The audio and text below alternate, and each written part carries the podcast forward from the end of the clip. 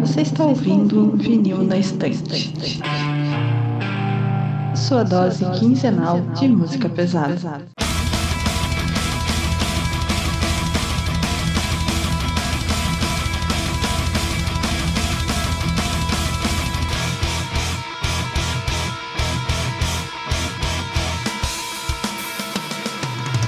Oi, eu sou a Kátia.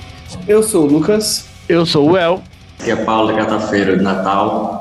E eu sou o Sander e estamos de volta com mais um episódio do Vinho Estante Podcast. Dessa vez para iniciar uma nova série. É, basicamente a gente tá fazendo aquela série que a gente vai fazer de países, né, de cenas de locais de países, a gente vai fazer a versão brasileira, só que indo de região em região. E para começar com essa série a gente vai falar sobre a região Nordeste e como convidados nós temos o Paulo Dantas da banda Catáfero. E aí, mano, tudo boa? Beleza, tudo tranquilo. Que se quiser falar um pouco sobre o seu trabalho aqui, o pessoal que estiver te ouvindo já, te, já ir conhecendo, se tiver propaganda também pode dar.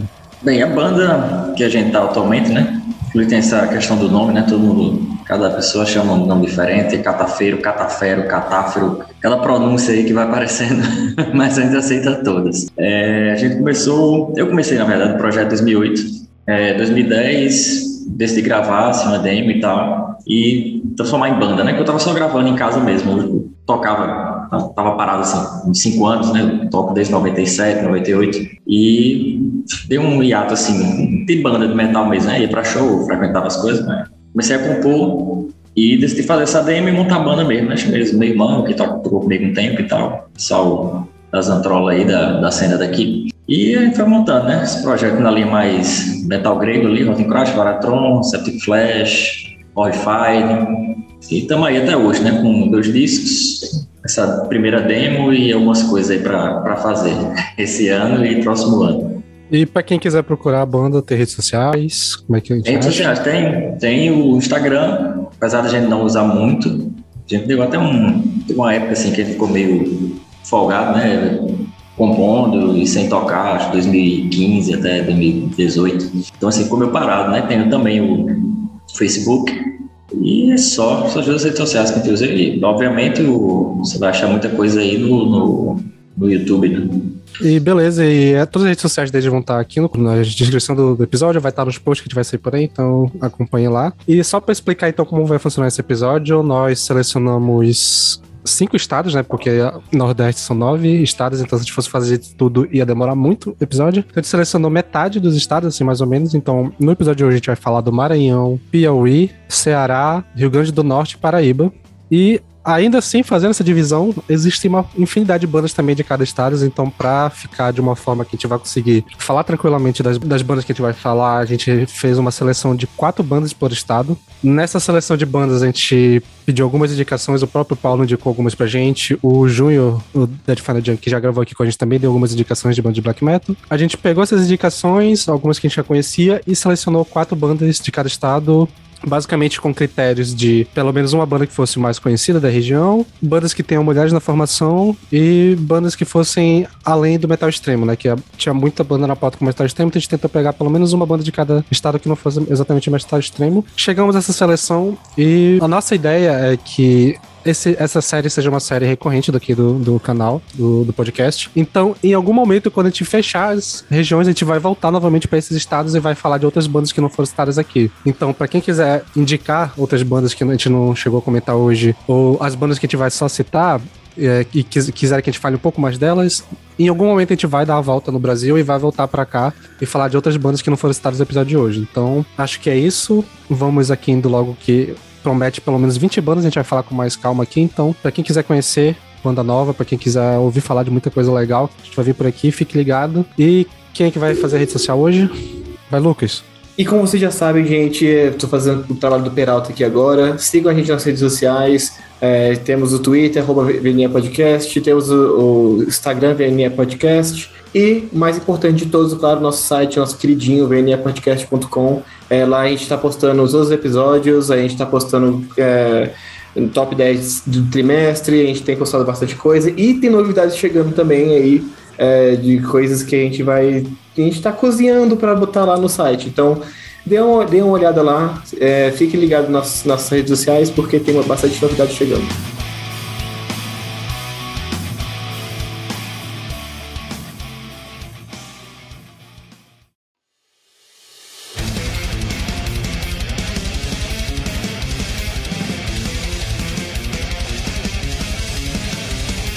Vamos começar então o episódio de hoje. O primeiro estado que temos é o Maranhão. E a primeira banda que temos aqui na noite para falar é o Tanatron que é uma banda de death metal de São Luís, formada em 1996, que até o momento tem um álbum lançado. Inclusive, fica o disclaimer aqui que todas as informações que eu vou dar eu peguei da Metal, então se tiver desatualizado, eu peguei de lá, tá, galera? Então é isso. Então, Tanatron Death Metal, São Luís, formada em 96, tem um álbum de estúdio. E a formação temos o Nielson Weber com o Weber no vocal e baixo, o Nimrod Weber na guitarra, Daniel Azevedo na guitarra e o Wesley Lima na bateria. E o álbum que a gente escolheu para ser a nossa, a nossa base, que é o álbum auto-titulado deles, o Tanatron. E aí, galera, o que vocês acharam dessa banda? Eu descobri o Tanatron quando eu fui montar uma playlist de death metal nordestino. E aí fiquei procurando N bandas, encontrei essa banda e é claro que gostei da capa, porque o maluco lá, tipo, dentro do. É muito bom. E como é que eu posso dizer? A gente conhece pouco, eu Kat, conheço um pouco ainda das coisas que a gente tem no Brasil. Então eu não tava esperando o peso de, dessa banda. Eu lembro que na época de fazer a playlist, eu fiquei tentando escolher qual música que eu ia colocar delas, porque eu tinha gostado de praticamente todas desse álbum. Então foi um. Foi uma banda que eu guardo, seguia os caras, seguia a banda. É, eu guardei no coração, porque foi a primeira banda que eu falei, ah, depois do Catáfaro, é, que eu tinha que colocar em alguma playlist algum dia. E vocês, o que vocês acharam? A gente aqui em Natal, a gente tem muito contato com os estados mais próximos, né? Com o Ceará, com Pernambuco e a Paraíba, né, obviamente, que é colado aqui. A esses estados um pouco mais distantes, a gente não tem tanto contato, né, né, não rola muito, muita conexão né, de, de bandas assim, com shows, não. Então a gente acaba descobrindo mais pela, pelo, pela questão do underground, né? Tipo, o pessoal do Ceará né, pega de lá para cá e tal e repassa. Né? Mas eu, eu conheci essa banda foi via internet mesmo. E eu lembro que eu assisti alguns vídeos, vou só se procurar depois para mostrar. Mas eu lembro que tinha, tinha umas qualidades de vídeos de show muito bons, muito bons mesmo. Mas fui ouvir esse disco também. E fui ver a banda, né? Tipo, eu não sabia que a banda era tão antiga. Se eu não me engano, eles são final da década de 90, né? Foi um, foi um achado, assim, também. Mas, por exemplo, também não é meu estilo de death metal, né? Eu gosto de coisa mais, mais melódica, né? mais a linha Septic Flash, né? Antigo e tal. Mas eu achei uma banda muito boa, muito boa mesmo.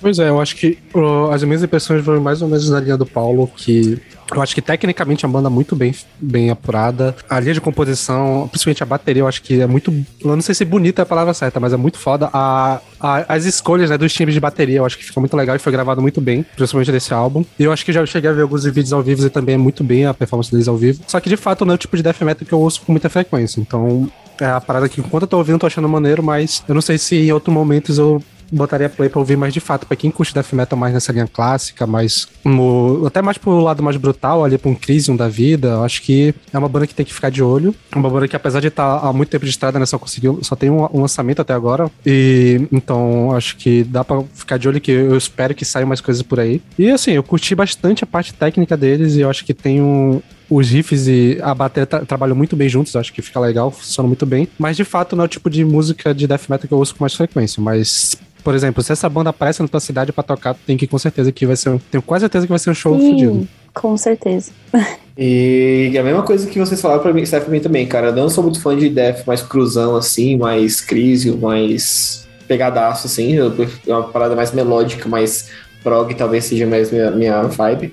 Mas do caralho, eu achei muito massa a banda de verdade. É, principalmente os solos, eu achei os solos bem legais. Tipo assim, os solos são bem, bem da hora mesmo. Uh, mas é isso, achei, achei maneiro. E o vocal também, assim, porra, é um soco na sua cara. Mas é isso, achei, achei maneiro, achei maneiro. Cara, eu achei um som muito violento. Né? Um tipo de death metal bem cru mesmo, concordo com todos vocês. É... Cara, eu não conhecia essa banda, conheci pela pauta. Gostei bastante interessante. E assim, eu fico imaginando como que deve ser o, os shows dessa banda. Fazem shows, né? Mas enfim, se fizerem, deve ser um show do caralho, porque esse som ao vivo deve ser muito bom. E é isso, eu não conhecia, mas valeu a pena, né? A ouvida. Bom, a próxima banda que temos aqui, uh, eu imagino que seja uma banda que seja mais conhecida da galera aí do estúdio, né? Que é o Jack Devil, que é uma banda de thrash metal formada em 2010, de São Luís, que até o momento na verdade, eu até tava. Eu queria ver se alguém tem mais informações, que pelo que eu vi, meio que a banda tá meio. É, não sei se eles pararam, se estão com uma pausa e tal. Mas enfim, a banda até o momento tem dois álbuns lançados e um EP fora algumas demos e singles. E na formação, né, uma banda de thrash metal, e na formação tem o André Nedler no vocal, Renato Speedwolf no baixo, Rick Mukura na guitarra e Felipe Stress na bateria. E aí, galera, quais as impressões de vocês do Jack Devil? O álbum que escolheu aqui, no caso, né, que ficou como referência é o Unholy Sacrifice de 2014. Cara, já, já, tinha ouvido falar. Foi uma banda que explodiu na bolha, assim, né? Tipo, explodiu a bolha total.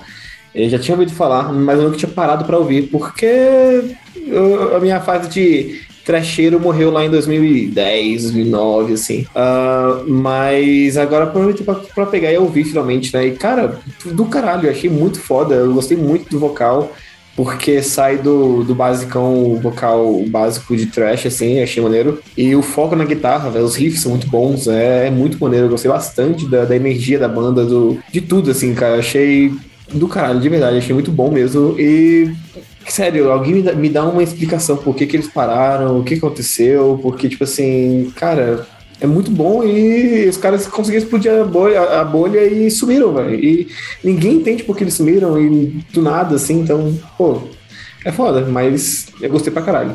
Bom, o que eu tenho de informação é que o André, né, que é o, guitarrista, o vocalista, ele tá na, na Bastards, que a gente vai já falar daqui a pouco. E o Renato Speedwolf, que eu acho que inclusive ele até segue a gente lá no Twitter, né, de vez em quando aparece lá pela timeline, ele tá na Evil Cult. Mas o, a banda mesmo, Jack Dare, faz um tempinho que eu não de novidade deles. Eu não sei aqui, quantas anos. Se alguém quiser informar pra gente aí nos comentários, estamos recebendo informações. Mas beleza, pode ir pra isso aqui. Eu acompanhei o nascimento do Jack Devil, né, a demo Wonder the Satan, Satan Command de 2012, assim que eles lançaram, né, foi aquele alvoroço na cena. Eu tava ouvindo muito thrash metal e conhecendo mais da cena nacional eu escutei e eu fiquei viciado. Eu lembro de ir pra escola, né? Na época eu tava no ensino médio, ir pra escola escutando é, Jack Devil, de o tempo todo ficar repetindo esse, essa mesma demo, né? Por várias vezes, as faixas são incríveis, mas só que eu abandonei, assim, de ouvir a banda no outro ano. Não que aconteceu, que eu mesmo parei de acompanhar.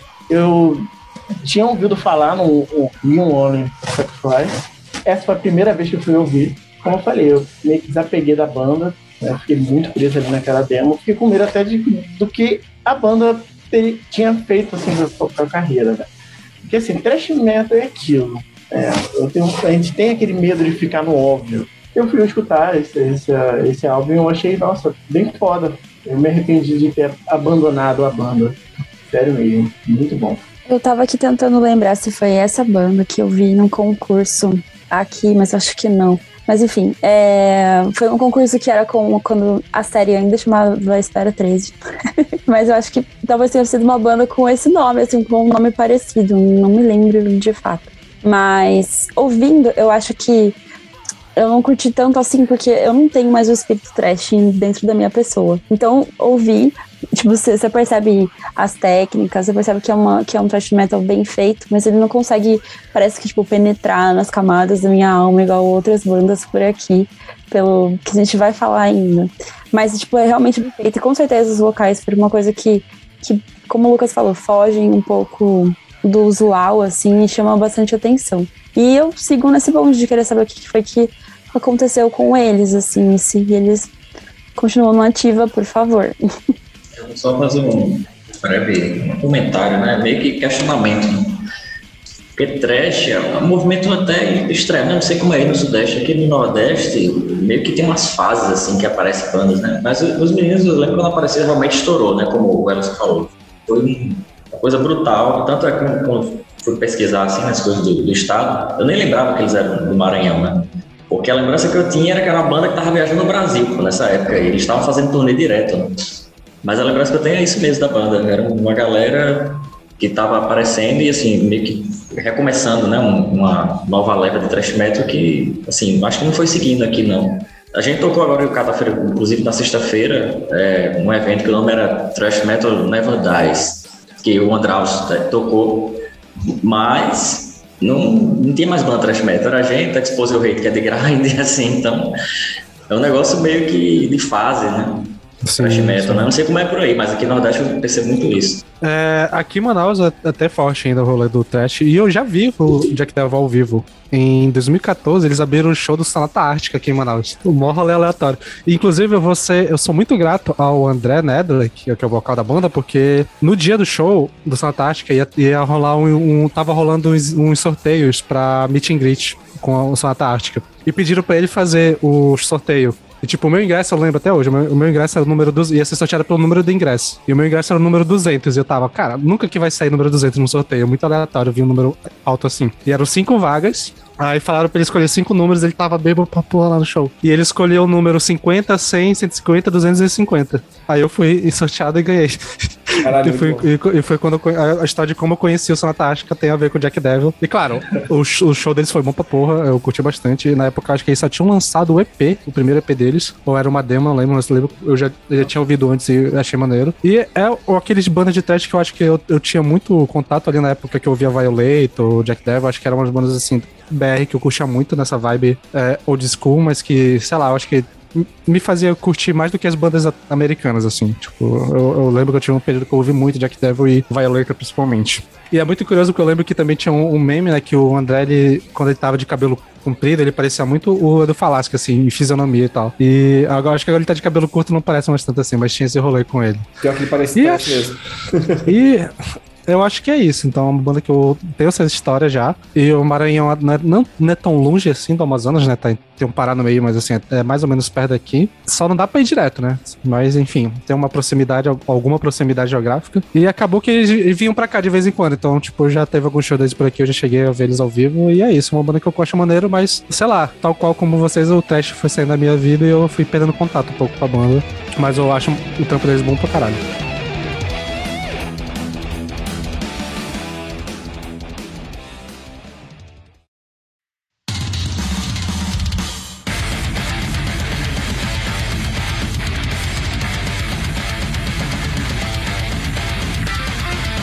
Bom, então a próxima banda que nós vamos falar aqui é a banda Savages, que é uma banda também de São Luís, que foi formada no ano de 2014 até o momento tem um álbum lançado. É uma banda de technical death metal, na verdade meio technical, meio melodic death metal. E a banda formada pela Anisha Crest no vocal, o Rodolfo Minac no baixo, o Roger Rocha na guitarra e o Hugo Andrade na bateria. E o álbum que a gente pegou aqui como referência é o New Dimensions de 2019. E aí, o que vocês acharam dos Savages? É, eu não conhecia essa banda e eu achei interessante que tem uma mina nos vocais, né? Então foi uma das coisas que parei pra, prestar atenção. É, mas escutando o álbum, eu, te- eu tive a impressão de que cada um fez uma, uma, uma música, sabe? Ficou meio truncado de alguma maneira. Tem música que parece muito músicas no- do tipo do Death, assim, a banda Death. E se tipo, você escuta, sei lá, influência no vocal e, e nas guitarras. Tem músicas que são voltadas pro trash, assim. O tech death eu tô procurando até agora, mas o, o trash em si tem coisas muito parecidas, né? Tem uma música que parece bastante metálica. E aí eu acho que, não sei, eu fiquei um pouco perdido no conceito, assim, no geral. Não consegui encaixar a capa em, em nada, fiquei meio. Uá, mas fiquei feliz que tem uma mina no vocal, né? Uma coisa que é meio inusitada, pelo menos até agora, nas bandas que a gente acabou vendo. Mas eu não conhecia essa, vocês conheciam? Não conhecia e eu achei maneiro, cara. Achei bem maneiro. É, Tech Death não é muito minha praia, assim e tal. É, mas eu gostei, achei maneiro. É, inclusive, achei assim, bem. Um Tech Death bem. Como posso dizer? Bem. Menos Solto. menos biruliro e mais e mais pesado, sabe? Assim, não, não tem, tanto, não tem tanta maluquice, eu acho. Ah, o que pra mim é muito bom. Ah, mas achei o vocal da mina do caralho. Eu achei o vocal dela muito bom, muito bom mesmo. E achei o, o álbum maneiro, assim, tipo, não é muito a minha, minha praia também, né? De novo, assim, eu prefiro coisas mais melódicas, mais tranquilas e tal. Mas achei legal, achei um álbum muito bom. E é, tem, tem uma- eu acho que o álbum começa muito bem e aí depois dá uma, uma caidinha assim. Pode ser que pode ser o gênero que nos, não, não me agrade tanto. Mas eu gostei bastante do álbum, achei, achei maneiro. Concordo com o Lucas. É um tech death, né, que não tem firulas, né? Não tem o wah nas guitarras o tempo todo. Então achei isso bastante interessante. É, eu gostei dos vocais, né? A vocalista canta muito, sério. Sim. É, é um som que eu não sou muito chegado. Eu não sou chegado nesse death metal. basicão, às vezes, que pena ali um pouquinho pro prog, porque o tech, o technical death metal tipo isso, né? É, mas eu achei bastante interessante. Foi um álbum que eu consegui fluir. Eu consegui ouvir ele todo sem, sem achar que, ah, nossa, demorou muito tempo. Foi 37 minutos, entendeu? Então, assim, é, é, consegue ter uma boa fluidez. Eu achei interessante essa, essa banda. E pena que só tem um lançamento, né? Lógico, já tem três anos, mas queria ver aí mais coisas da lista. É que eu acho que, infelizmente, pelo menos o que eu apurei, a banda meio que ou dá uma parada, tipo, tá com hiato, ou a banda acabou, porque, tipo, na rede social dele já tem mais de ano que eles não postam nada. Pelo que eu vi, a vocal e o guitarrista estão com uma banda nova de Gradcore, que é a Fatalidade, que na verdade é Fatal Idade, e que tá mais ativa, tem coisas mais recentes sendo lançadas, então eu não sei se eles trocaram, estão dando mais prioridade pra esse projeto. Mas é uma banda que tem um, pelo menos pra mim que gosta de tech death, eu, eu concordo com você, se ele é um tech death que vai mais pra um death, um, melódico americano, talvez, eu não sei dizer, que tem um pitadinha de trash ali no meio, então é, eu curti bastante, mas assim, eu acho que eu acho que faltou um pouco, acho que as guitarras deram uma usada mais, acho que a guitarra fica um pouco fazendo coisas comuns, acho que daria pra dar, dar um, um, time legal. Mas eu gostei muito do vocal da menina, gostei muito da bateria também. É, e novamente outro álbum de Death Metal que a bateria é muito bem. Os times da, escolhidos foram muito legais. E eu acho que o álbum ele, ele flui legal. Eu gostei dele como um todo. E, mas eu senti que ele tá mais quase num Melodic Death do que num Death Technical, mais ou menos. Assim, ele, ele tem um, uma pegada ali. É, me lembrou até uma banda, eu não lembro é de onde é, essa é do Rio de Janeiro, que é a banda chamada Zilla que é de, de Melodef também. Eu acho que tem uma pegada ali parecida em algumas coisas, em alguns momentos. E, e, eu curti, no geral, mas não me chamou tanta atenção. E realmente tem aquela a música que é até é, o nome deles, né? Que é We Remain Savages, que tem um riff que é igualzinho de Creep Death do Metallica. Assim, é, se o Lazuro que descobre isso daí, ele fica, fica doido. Isso daí realmente. Você já conhecia essa banda, Paulo? Não, não conhecia. Inclusive, eu conheci quando você mandou a lista, né? Com essas atualizações. É, não conhecia, e até sempre fico de olho também, né? A questão de, de mulheres de banda aqui no Nordeste é muito difícil ter. É, a gente teve um programa aqui também, não na rádio mesmo, na rádio universitária aqui da, da UFRN, né? A gente teve um programa na Natal Metal e a gente fez realmente um programa só com mulheres, né? Para ver o pessoal daqui da cena, mas não só musicistas, Tem mulher que está em organização de eventos e tal. Né? E procurei, assim, algumas bandas também no Nordeste, não achei não. Aí quando você mandou, achei até estranho, pô, tem mulher ali também. E aí eu lembro também que quando você mandou, eu fui ouvir algumas coisas e assim, deu um, um estresse do dia a dia, né? Eu acho que não cheguei nem a ouvir esse disco todo, não. Também não é minha vibe, não, os prog. Antigamente eu tocava uns prog, prog mesmo, assim, na linha Symphony X e tal, mas técnico, death metal, é porradaria com muita coisa, muita nota, já não me cansa o ouvido, sabe? Então você não é do Biruí. É, é, também não. Beleza, então, para a última banda que a gente vai trazer do Maranhão, nós temos uma banda novata, né? Formada em 2019, o Bastards, com dois T's e Z no final. Uma banda de crossover hardcore de São Luís, que tem até o momento um álbum, ou pelo menos até onde eu consegui achar, tem um álbum, tem um bocado de single pelo Spotify que a gente consegue achar por aí. E na formação nós temos o André Nada, que é, o que é também o vocal do Jack Devil, o Adriano Serra no baixo, Inaldo Costa na guitarra e o Gabriel Matos na bateria. E o álbum que a gente pegou deles, né, que é o álbum de referência, é o Brasil com Z de 2020. E aí, galera, o que vocês acharam dessa banda? É, cara, eu tive o mesmo sentimento ouvindo essa banda quando eu descobri Surra, tá ligado? Foi tipo assim, foi, puta, é muito bom. As letras, a vibe, a parada, assim, eu não gosto de crossover. Não é uma parada que eu paro pra ouvir, não é uma parada que, tipo, fala, ah, nossa, ah, eu tô aqui agora fazendo nada, vou parar pra ouvir. Mas, cara, as letras são tão boas, uh, tudo é tão bom, assim, que vai ser a mesma coisa que surra pra mim. É uma banda que eu tô com raiva, tô com ódio, eu, sei lá, acordo seis e meia pra trabalhar num dia puto, eu boto pra ouvir e vai, sabe? Vai, sei lá, tá rolando. Enquanto a gente tá fazendo essa gravação aqui, tá rolando debate de político na TV, tá ligado? Dá vontade de, tipo, ouvir essa porra enquanto tá rolando debate, sabe? Tipo, uma parada assim, tipo. Dá vontade de esmurrar a parede de raiva quando você, você pensa assim e tal. Mas enfim, as letras são do caralho, as letras são incríveis e o, vocal tá muito bem, a capa é sensacional. E, cara, perfeito, sério, eu achei as letras incríveis. A Brasil com Z é foda. Fogo na Zona Sul é maravilhosa a letra. É, Água Trash é muito bom. Sério, todas as músicas têm, têm, têm, têm, letras incríveis e, pô, um álbum de crossover passa rapidíssimo, né? Tipo, é 22 minutos, assim, então. Ah, cara, mesmo você não gostando de crossover, se você curte Surra, que foi uma banda que também explodiu a bolha e saiu total, assim, tem gente que não gosta de crossover e, e, e curte surra. É, curta bastante também, porque eu acho que você vai. É, é, a mesma pegada, a mesma raiva que a gente tem interiorizado, assim, de, de morar no Brasil, tá ligado? Então, só vai com fé. Cara, puta banda foda. Gostei demais, demais, demais. Eu curto, eu curto essa, essa vibe. Cara, eu acho que eu descrevo o som dessa banda da mesma forma que, né, do Surra, concordo é, completamente com o Lucas. Que, assim, eu, eu coloco naquela linha de bandas que eu chamo de bandas que dá vontade de bater no presidente, sabe? Aí, então... Dá uma playlist do VNE, viu? dá uma playlist. Então lembra DFC, lembra ali Possuído pelo Cão, né? Que são essas bandas aí de crossover, hardcore nacional, é, bem mais clássicas, bem mais antigas do que os Bastards e, e o Surra. É, cara, um, som violento, dá vontade de mochar, entrar no meio ali da roda, sabe? Porra, tá ali no, no show, cara, eu fico imaginando como deve ser a vibe de, de um som de, de, de, um tipo de banda como essa, sabe? Eu queria assim, ter essa sensação assim. Eu gosto desse tipo de som. Som rápido, esse som com letras políticas é, extremamente fortes, né? E, cara, é incrível. Eu gosto dos vocais, não, não sabia que era, que era o mesmo vocalista ali do Jack Devil. Ó, é, achei bastante interessante. Tudo incrível. É, cara, foi a primeira banda que eu fui ouvir, né? Porque estávamos em ordem de, alfabética de bandas antes na pauta. E se eu me atrasei na pauta foi por causa dela, porque eu não conseguia sair que saco, velho. Primeira banda, eu fiquei ouvindo o álbum em looping. Eu tinha separado certinho os dias pra ouvir cada coisa. E aí eu só falei, que legal, né?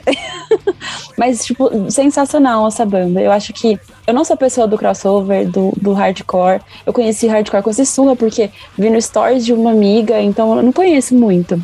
Mas quando eu fui ouvir essa banda, eu, eu acho que eles têm a raiva que só o hardcore e crossover tem. É o negócio deles, eles cantam em português e só fica, tipo, melhor sabe? Eu tive uma sensação que, assim como eu tive quando claustrofobia cantava em português também, uma raiva que, que a gente, quando você canta em português, ela, ela parece que fica dentro das palavras. Eu não, não sei esmiuçar melhor isso, mas é isso que sou. E aí eu fiquei pesquisando, tipo, passei o dia, já que eu passei o dia ouvindo a banda, fiquei pesquisando informação e tal, e aí eu fui ver sobre essa capa, que é maravilhosa. Ela foi feita pelo Cristiano Teles. E achei interessante que eles fizeram essa capa, ela tem tipo, a ver tanto com o próprio álbum quanto com o dia de lançamento, que ela foi lançada no dia da Proclamação da República em 2019. Então tem todo um, um esquema para lançar a capa, lançar o álbum e ah, sensacional, foi uma descoberta muito boa. É outro estilo também que não é muito minha linha, não. é, de crossover e tal. Até, até na lista eu coloquei algumas bandas, né? Coloquei mais assim, de, de referência, mas não é, não é, muito meu estilo, não. É, e também eu demorei a achar porque realmente toda coisa que eu pesquiso eu vou direto na metal, né? E geralmente eu vou dali só pesquisando para YouTube. Eu não uso muito Spotify. Tanto é que no início agora eu esqueci de avisar que a gente tem Spotify, a gente tem Deezer, a gente tem tudo. A gente tem todas essas, essas, essas redes né? de, de, música, né? Não só os vídeos, obviamente, né? Mas eu escutei assim, é, meio que passou. Eu, eu, eu confesso que eu não, não dei uma parada assim para dar uma olhada nas letras, né? Com calma e tal. E até uma coisa que eu sou servidor público, eu, eu senti na pele essa questão desse, dos governos, né, de, de, de, de tema aí, a desgraça acontecendo, né, nas universidades, bicho, é uma coisa que eu tô meio que evitando, porque eu adoeço, cara, eu adoeço. tipo, o ódio na hora de tocar rola, mas no dia a dia eu tenho que partir todas as coisas, sabe? Não sei se já é de mim, eu já também não, não, não muito prestar as linhas do, dos hardcore, crossover, grind também tem muita coisa, não é que Exposure também aqui também os caras têm muito essa, essa vibe, né, de, de protesto, né, assim. Aí não é, não é muito minha linha, não. Mas é legal, é legal, tipo... Eu também não sabia que era, que era o cara do Jack Devil, né, o André, né, se me engano dele. Não sabia, não. Depois vou dar uma, uma pesquisada aí com calma. Pois é, é acho que eu sigo linha dos colegas de ter curtido bastante, de ter tido essa fazer né, esse pensamento de lembrar de Surra e algumas outras bandas de hardcore com essa pegada mais trash, até algumas coisas de ratos também do, de porão, né? Mas acho que o vocal, acho que ele acaba levando muito pro Surra, esse vocal mais. Que eu até fiquei pensando depois de ouvir isso, que seria interessante talvez eu ver um álbum da Jack Devil com letras em português e com ele cantando assim. Acho que ficaria maneiro. Já que ele consegue cantar muito bem, consegue compor umas letras legais, assim. Então, acho que não tem muito o que falar além disso. Eu, eu curti, eu acho que é uma banda que eu vou ficar de olho, porque pelo que eu vejo, estão conseguindo fazer umas turnês legais, assim, saindo do estado e tal. Talvez. Eu já vi que eles tocaram em algumas cidades do Nordeste. Se pá, vem pra Manaus algum dia, eu vou dar uma conferida, porque eu acho que é um tipo de show que deve ser bom pra caralho que tá no meio ali. Deve sair umas rodinhas maneiras no, no meio. Então, beleza, antes de gente encerrar o bloco do Maranhão, acho que só pra algumas menções honrosas aqui que a gente temos, é, só pra citar mesmo as bandas e a gente, talvez quando fizer de novo voltar pra esses estados, a gente fale com um pouco mais de calma. Nós temos a Ânsia de Vômito, que é uma banda de death, gridcore. É, também temos a Brutalion, que é uma banda de thrash heavy metal. Nós temos a Fa Flagrum, eu suponho que seja assim, que seja uma. que pronunciei, que tem um V no lugar do Flagrum, uhum. que é uma banda de death metal com alguma coisa de grindcore, gore. Essa banda Flagrum, que o álbum chama Matador. Gente, em português, dois guturais, o harsh e o, e o grave. Lindo. Sério, ouçam. É, Fatalidade, que é uma banda de grindcore, que é dos membros do do Savage, né, que a gente comentou mais. Gods of Rage, que é uma banda de power metal que tem sido bastante comentada pela galera do power metal, mas eles só lançaram um EP até agora, então para quem curte power metal, ficar de olho aí. Ah, e por último, Lugubris e a Les, Les Memórias que eles lançaram um split, né, Paulo? Acho que você chegou a comentar na pauta. Eu coloquei, porque quando eu tava dando uma, uma, geral, tipo, eu tentei fazer essa questão dos estilos, né? E aqui a gente meio que já tem uma fase, assim, Nordeste inteiro, né? Uma fase de, de bandas de Doom e tal. Eu acho que vale a pena colocar. É, a outra banda, inclusive, se eu não me engano, o pessoal foi para São Paulo depois, né? Sim, sim. Tô lembrando. Fica aí as recomendações, as menções honrosas dessas bandas que a gente não vai conseguir falar com, por mais tempo aqui, mas vai estar na descrição do episódio, então para quem quiser conhecer mais dessas bandas e pelos gêneros, só chegar aqui no comentário do episódio. E é isso, vamos prosseguir agora para o POE.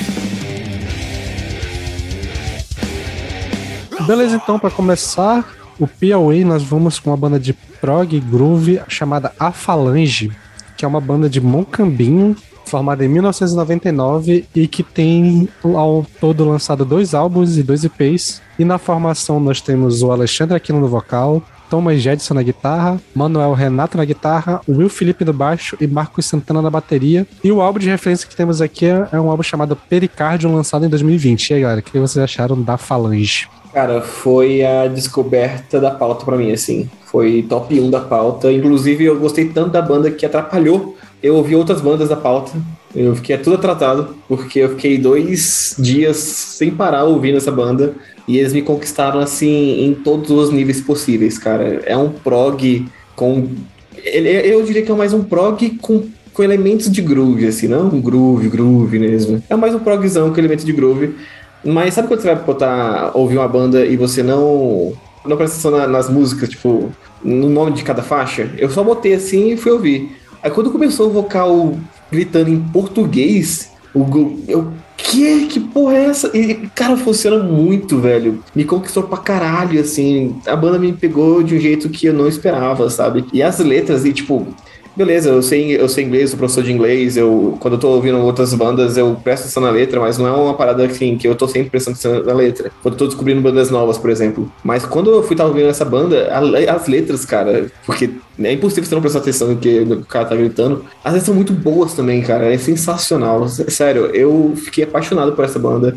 Ela me conquistou assim, na hora é a faixa Sob o Céu de uma Estrela Só e a, logo depois que vem a Levante, as duas. Nossa, eu estou completamente viciado nessa banda. É, eu estou muito feliz de ter conhecido ela por essa pauta. Só, só ela já me valeu, valeu a pena participar do episódio, assim, porque, sério, eu estou muito feliz de ter conhecido essa banda. Achei sensacional. E os riffs, a bateria, tudo, tudo me conquistou na primeira audição, assim. Perfeita, sério, incrível. Eu faço coro com o Lucas foi uma das primeiras que eu ouvi também. Um, acho que eu até pulei umas, umas bandas de, no Maranhão pra poder ouvir, porque ela ficava, tipo, gritando, assim, esse nome, a falange, é muito forte, né? Então eu fui, pulei pra ela. Ela quase me pegou igual Bastards, mas não foi tanto assim. Mas assim, cantado em português e tem sotaque, que às vezes a gente não percebe. Né? Isso só faz o negócio criar ainda mais camadas e fica, tipo, lindo. É, parece que na antepenúltima faixa desse álbum tinha uma pessoa cantando em português de Portugal, não tinha? Porque tinha um sotaque bem distinto, assim, parecia, pelo menos pareceu pra mim. O que é legal. E eu achei que eles têm, tipo, várias nuances. Ao mesmo tempo que canta gutural e você fala, uau, deathzão, ou progzão. Você, às vezes, quando eles não estão cantando gutural, parece uma coisa mais leve, tipo Fresno, Scalene, essas coisas assim. Isso é muito difícil se juntar essas duas coisas no mesmo som e ficar bom, entendeu? Não tô falando mal de Fresno, nada disso, pelo amor de Deus. Mas, tipo, é difícil juntar esses dois mundos e ficar uma coisa legal. Eu achei muito, muito bom mesmo. É, quando o vocal fica mais, mais limpo, cara, eu gostei pra caralho, assim. E outra coisa que eu não comentei também, era contar rapidinho, a forma como eles escrevem as melodias dos refrões, cara, são incríveis. Adorei os refrões desse álbum. Eu, eu achei as melodias do, do vocal incríveis. Eu tô apaixonado, foda. Bom, então eu vou falar algo aqui pra fazer coro com os colegas, que foi outra banda que eu curti pra caramba. E é uma daquelas bandas que a gente pode usar como exemplo quando vem aquele metaleirozinho dizendo que não dá pra fazer letra em português boa e metal, né? Porque o que falta só é a gente que saiba escrever em português sem usar clichê. E é uma banda que conseguiu trazer umas, uns temas muito legais, né? Tipo, os temas meio é, filosóficos e tal. E funcionou bem pra caralho o álbum como todo. Acho que é um álbum que consegue é, caminhar bem esse prog que chega quase a ser um prog death, que tem até uns best beats de vez em quando, pra um momento mais calminhos que, que vai ali pelo stoner, até chegar num... Eu não, eu não tinha feito essa relação que a Kat fez com o Fresno e tal, mas acho que faz algum sentido ali quando tá bem lentinho, tem os dedilhados e tal, tipo, a música dá uma calmadinha, quase um popzinho, acho que eles conseguem caminhar bem entre esses, esses áreas diferentes e tudo mede muito legal. Então foi uma grande surpresa de hoje, acho que tá entre os planos favoritos que eu não conhecia e de conhecer por aqui. Cara, é o teu estilo também, assim, que eu não, não me cativa muito. Eu não sei, acho que eu tô ficando velho. com, essas coisas. Pronto, até bandas assim mais, mais antigas, tipo Paradise Lost, né? Tem, tem coisas com, com, com vocal cultural e limpo. Tipo, eu tenho uma certa dificuldade. Paradise Lost é uma banda que eu amo. Mas quando começa a misturar com prog com muita coisa, eu acho muita informação. Eu tô, não sei, eu acho que tô ficando velho mesmo. Tem coisa eu... Aí assim, quando eu fui ouvindo, era tanta banda também, né? E bandas que eu até falei pra cá, tem bandas que eu nem, nem lembrava que existia, pô. Aí parei pra reouvir as bandas que eu tava lembrando. Aí fui deixando passar, sabe? Mas, assim, é bom os comentários de vocês, né? Que eu não parei pra, pra reparar nessas coisas, né? Mas é uma banda que até agora todo mundo falou muito bem, né? Vou dar uma sacada com calma depois. Essa questão de português também, não sou muito acostumado, né? A gente que é mais, que é mais velho, apesar da, das primeiras gerações, né? O metal ser cantado em português mesmo. Mas a gente vem dessa geração dos 90 ali que a gente estranha, né? Eu ainda até hoje estranho algumas coisas em português. Somente gritado, né? Mas, por exemplo, quando é mais por exemplo, do grindcore e tal, você percebe, né? Como o Caio falou, a questão do, do ódio, né? Expressa a palavra bendita em português, ela soa legal. Mas vou dar uma sacada. Não, passou assim, despercebido. Escutei alguma coisa, pulei ali, fui pra próxima e tal. Não, muita coisa assim não, não bateu, não. É isso que eu tô percebendo, tô ficando velho, porque tem muita coisa nova acontecendo aí. Não, e a galera tá curtindo, né? Tem que me atualizar mesmo, tem muita coisa aí. Uh, cara, vou pedir ajuda aos meus colegas. É impressão minha, mas os riffs têm um ar meio Mastodon os dois primeiros do Mastodon. Eu senti uma influência é, Mastodon. É, eu acho que eu tava lembrando um pouco do que eu conheço de Mastodon também ali, quando eu ouvi, assim, é, tipo, tinha uma vibe. É, tem uma vibe. Cara, acho, o som é muito bom. Acho que o timbre da guitarra lembra um pouco, talvez. Isso, o timbre da guitarra. E a bateria também. Ela tem uma, uma sequência que lembra um pouco Mastodon. Uh, cara, eu gostei da banda. Eu acho que eu nunca vi uma banda nacional cantando em português no estilo, né, nesse prog groove.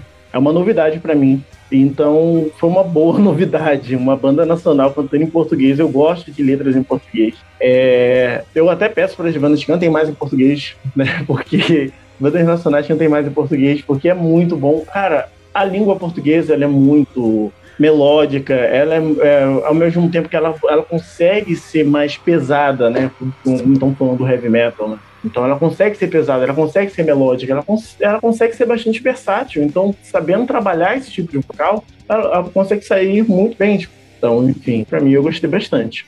Beleza, então prosseguindo aqui, nós temos uma banda de Teresina formada em 2001 chamada Ano Zero, uma banda de Doom Gothic Metal, que até o momento tem dois álbuns lançados e na formação nós temos o Fábio Carve, vocal e guitarra, André Mello na guitarra, Leandro Salles no teclado e Eduardo Zir no baixo e Rick Santos na bateria. E olha aí, né? Basicamente, é, pelo menos eu, eu saí da banda com a impressão de que eles é, e até por os álbuns ali, o álbum que a gente pegou, né, que é o de referência, que é o A Not Place Evening, que é de 2004, é uma banda que tinha muito aquela influência catatônia anos 2000 ali, do, da virada dos anos 2000. E eu gostei pra caramba, eu achei muito legal isso. Porque até o álbum de 2014, né, que é recente, que o catatônia já tinha mudado, mas a referência deles ainda era aquele catatônia ali do comecinho do, dos anos 2000 e tal. Tem aquela vibe meio alternativa, meio, meio triste nas letras e tal, meio do alternativo e tal. Eu curti muito isso, é, eu gostei, apesar de eu ter curtido mais o álbum mais recente, né? Que é o, o de 2014, The Next Level, do que o, o, anterior. Principalmente porque eu acho que o vocal ficou bem mais trabalhado depois, mas eu acho que, no geral, os dois álbuns são muito bons, eu curti muita vibe da banda, e é uma banda que eu não conhecia, nunca tinha ouvido falar, e eu, foi uma grata surpresa porque eu achei muito maneiro. Eu não tive tempo de dar uma olhada nas letras delas, mas o, pela capa e pelos títulos da música eu, eu fiquei com a impressão que talvez tenha alguma coisa a ver com de psicologia ali no meio e tal, ou alguma coisa a ver com manicômios e alguns temas assim, então tem que dar uma parada pra dar uma olhada nas letras, porque eu fiquei interessado, mas eu não tive tempo ainda. Mas eu, o que eu ouvi deles eu gostei maneiro, só queria ter ouvido mais. Mas essa vibe conquistou legal. É, me conquistou legal também. Quando veio, veio com uns riffzinhos fininhos assim e tal, eu falei, ah, é, isso aí é catatônia total. É, me lembrou muito ali é, Viva Emptiness pra trás, assim, sabe? Tipo, é bem aquela vibezinha mesmo. Uh, mas é isso, eu gostei bastante do álbum, achei, pô. É muito difícil um Doom não me pegar, né, cara? Doom é uma parada que eu tenho mais, gostado demais, assim, nos últimos dois anos. Muito obrigado, VNE, por me, por me fazer uma pessoa triste. Mas. É... Mas é isso, cara, me pegou legal pra caralho, assim. E eu gostei muito de. do álbum inteiro, assim, do Another Pleasant Evening, quase todo, assim, o álbum. Me pegou legal. Eu acho que eu só entendi muito, entendi muito bem a Radio Fucking Edit. Eu achei que é uma música que saiu meio fora da curva, assim, no, no, no, álbum como um todo. Mas fora isso, achei o álbum muito maneiro de ouvir e essa vibe catatônia não tem como errar comigo. Gente, vocês sentiram catatônia e eu aqui no Paradise Lost, né?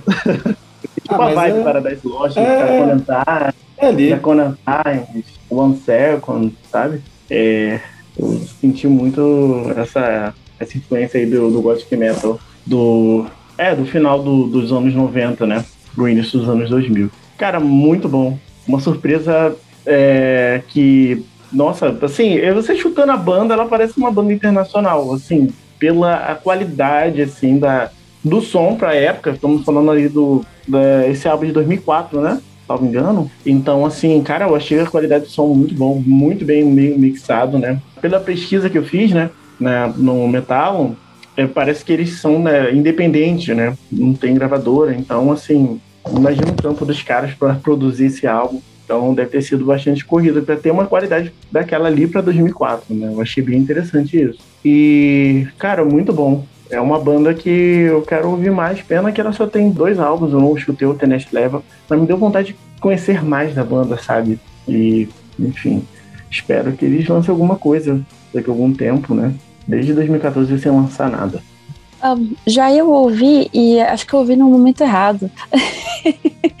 Sabe, tipo, eu tava numa outra vibe, fui escutar, aí acho que não casou muito bem. Então, é, eu achei meio sei lá, sabe quando realmente uma coisa de vibe, eu tava numa vibe mais feliz e fui ouvir, e deu um choque. Eu falei, acho que tem que ouvir quando tiver mais frio aqui em São Paulo, entendeu? E aí a impressão que eu tive foi assim, nossa, muito gótico para mim. então, acho que mas eu gostei, achei tipo tecnicamente bom, era mais a minha vibe que não tava combinando. Preciso dar uma chance a mais pro ano zero. Não existe momento para o rock triste, sabe? Ah, Toda hora é existe. hora. Pelo menos comigo. A vida já é triste o suficiente, né? Pra tá sempre no clima. Não, gente, calma. Paulo. Então, que bom, bicho. Isso aí, isso aí foi indicação minha, né? Pelo menos eu acho, né? Porque é, isso é uma lembrança bem afetiva mesmo que eu tenho, dando zero. Na verdade, é, é anterior, que o, o Fábio, né, o guitarrista vocalista, ele, ele tinha outra banda chamada Monastério, que era uma banda de, de Doom, vocal mais cultural e tal, Doom mesmo. Saiu, inclusive, naquela coletânea da Demais Records, é, Mad Waves of a New Millennium e tal. Muita, assim, o underground deu uma estourada né, no Brasil com essas coletâneas, que é daquele cara da, da In Memória, aquela banda Black Metal que tinha lá em, em Minas, né? O, Sim, o sim, Wilson Júnior, né? É, que era da, Memória. da, é, da Demais Records, né? Aquela, o selo era dele, né? E aí ele começou a fazer essas coletâneas. E a Ma- Malefactor, muita banda obscura daqui, tipo, a gente conheceu aqui em Natal muita coisa a partir dessas, dessas duas coletâneas, né? Tem três volumes, mas foi uma em 97, outra em 98, 99, não lembro. E aí eu lembro da Monastério, assim, pô, legal, Doom. A gente tava começando a montar banda de Doom aqui em Natal, nessa época, né? As primeiras bandas eram. Inclusive eu toquei nas primeiras bandas de Doom aqui, 99. É, Santimetro era mais thrash metal mesmo. Aí depois do tempo passou e eu vi essa capa desse disco. Meu irmão, meu irmão que é mais do Doom mesmo, assim, do gótico e tal. Aí pegou, levou pra casa, eu escutei, porra, bicho. Aí depois a gente viu que era o cara do monastério, né? Era dessas, dessa banda aí. E achei bem interessante. E eu concordo com. Foi, acho que foi Sander que falou, né? Do The Next Level, né? É um disco bem melhor, mais, mais trabalhado ali, né? Tá mais coeso o som e tal. Mas esse primeiro foi mais a. Acho que é um, um marco, assim, aqui no Nordeste, né? Eu lembro desse, desse disco, assim. Foi, foi né, surfando nessa, nessa onda ali, né? Do, dessa vibe diferente aí, né? Do, do, do Catatonia, do, do Paradise Lost, né? Os caras fizeram bem, né? Na época ali, já tava vai fazer 20 anos, né? Desse disco, daqui a pouco. Eu acho, eu acho muito bom. Esse The Next Level, né? Vocês estão falando que é um, um pouco melhor, me- melhor trabalhado, né? É, mas em qual sentido, assim, a sonoridade? Acho que produção, na verdade. Acho que não é nem questão de coisa, mas a produção que deu um up. assim. Isso, é Eu gostei da produção. Cara. Eu tô, Não, mas- eu tô não, elogiando a produção de Mas não é nem que a, a produção do hoje seja ruim nem nada, é boa também, mas acho que eles acho que eles estavam com uma É, tá grana melhor no segundo melhor. pra dar uma atualizada e tal. Mas a, a vibe do som não muda tanto assim, é bem conservado. Mas acho que também essa questão de produção aí é pode ir por ano, né? Tipo, eu, eu também sou músico desde a década de 90 e eu sou um técnico de áudio também, né? Eu, eu trabalho com, com isso, né? Com produção de banda, eu, eu gravo bandas aqui do da Underground da cidade e tal, lanço. E se você for ver, 2004 era mais complicado gravar, né? Obviamente a gente ia para estúdio e tal. 2014, pô, todo mundo já grava em casa, tem uma placa de som ali para lançar, né? Então já experimentava bem mais. Naquela época ali, final da década de 90, a gente tinha que ir para estúdio tocar, ensaiar para poder compor legal e era mais era difícil. tudo muito analógico, né? No- Menos digital hoje em dia, né? Então, a partir do, ano 2010 ali, é, é muito mais fácil você lapidar uma música, né? Os arranjos, você gravar em casa, regravar e regravar e ver como é que vai soar. Então, as produções underground, elas vão melhorando também.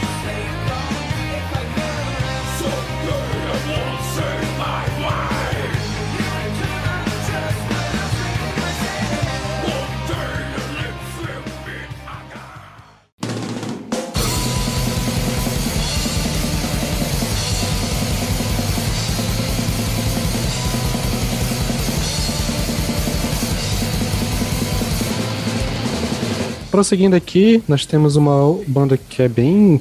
Talvez uma das mais conhecidas, né? Pelo menos que deu uma estouradinha dos últimos anos. No Black Metal nós temos a banda Bode Preto, também de Teresina, que foi fundada em 2010 e até o momento tem três álbuns e dois EPs lançados na formação. Vai ser um pouco complicado de, de falar, mas assim, temos o Josh S, que inclusive é ex-membro dessa monastério que o, que o Paulo acabou de citar, que ele é o membro principal do Bode Preto. E assim, eu vi que o no metal, na última formação, tem esse eh, tem o Rodrigo Magalhães do baixo e a Delson Souza na bateria.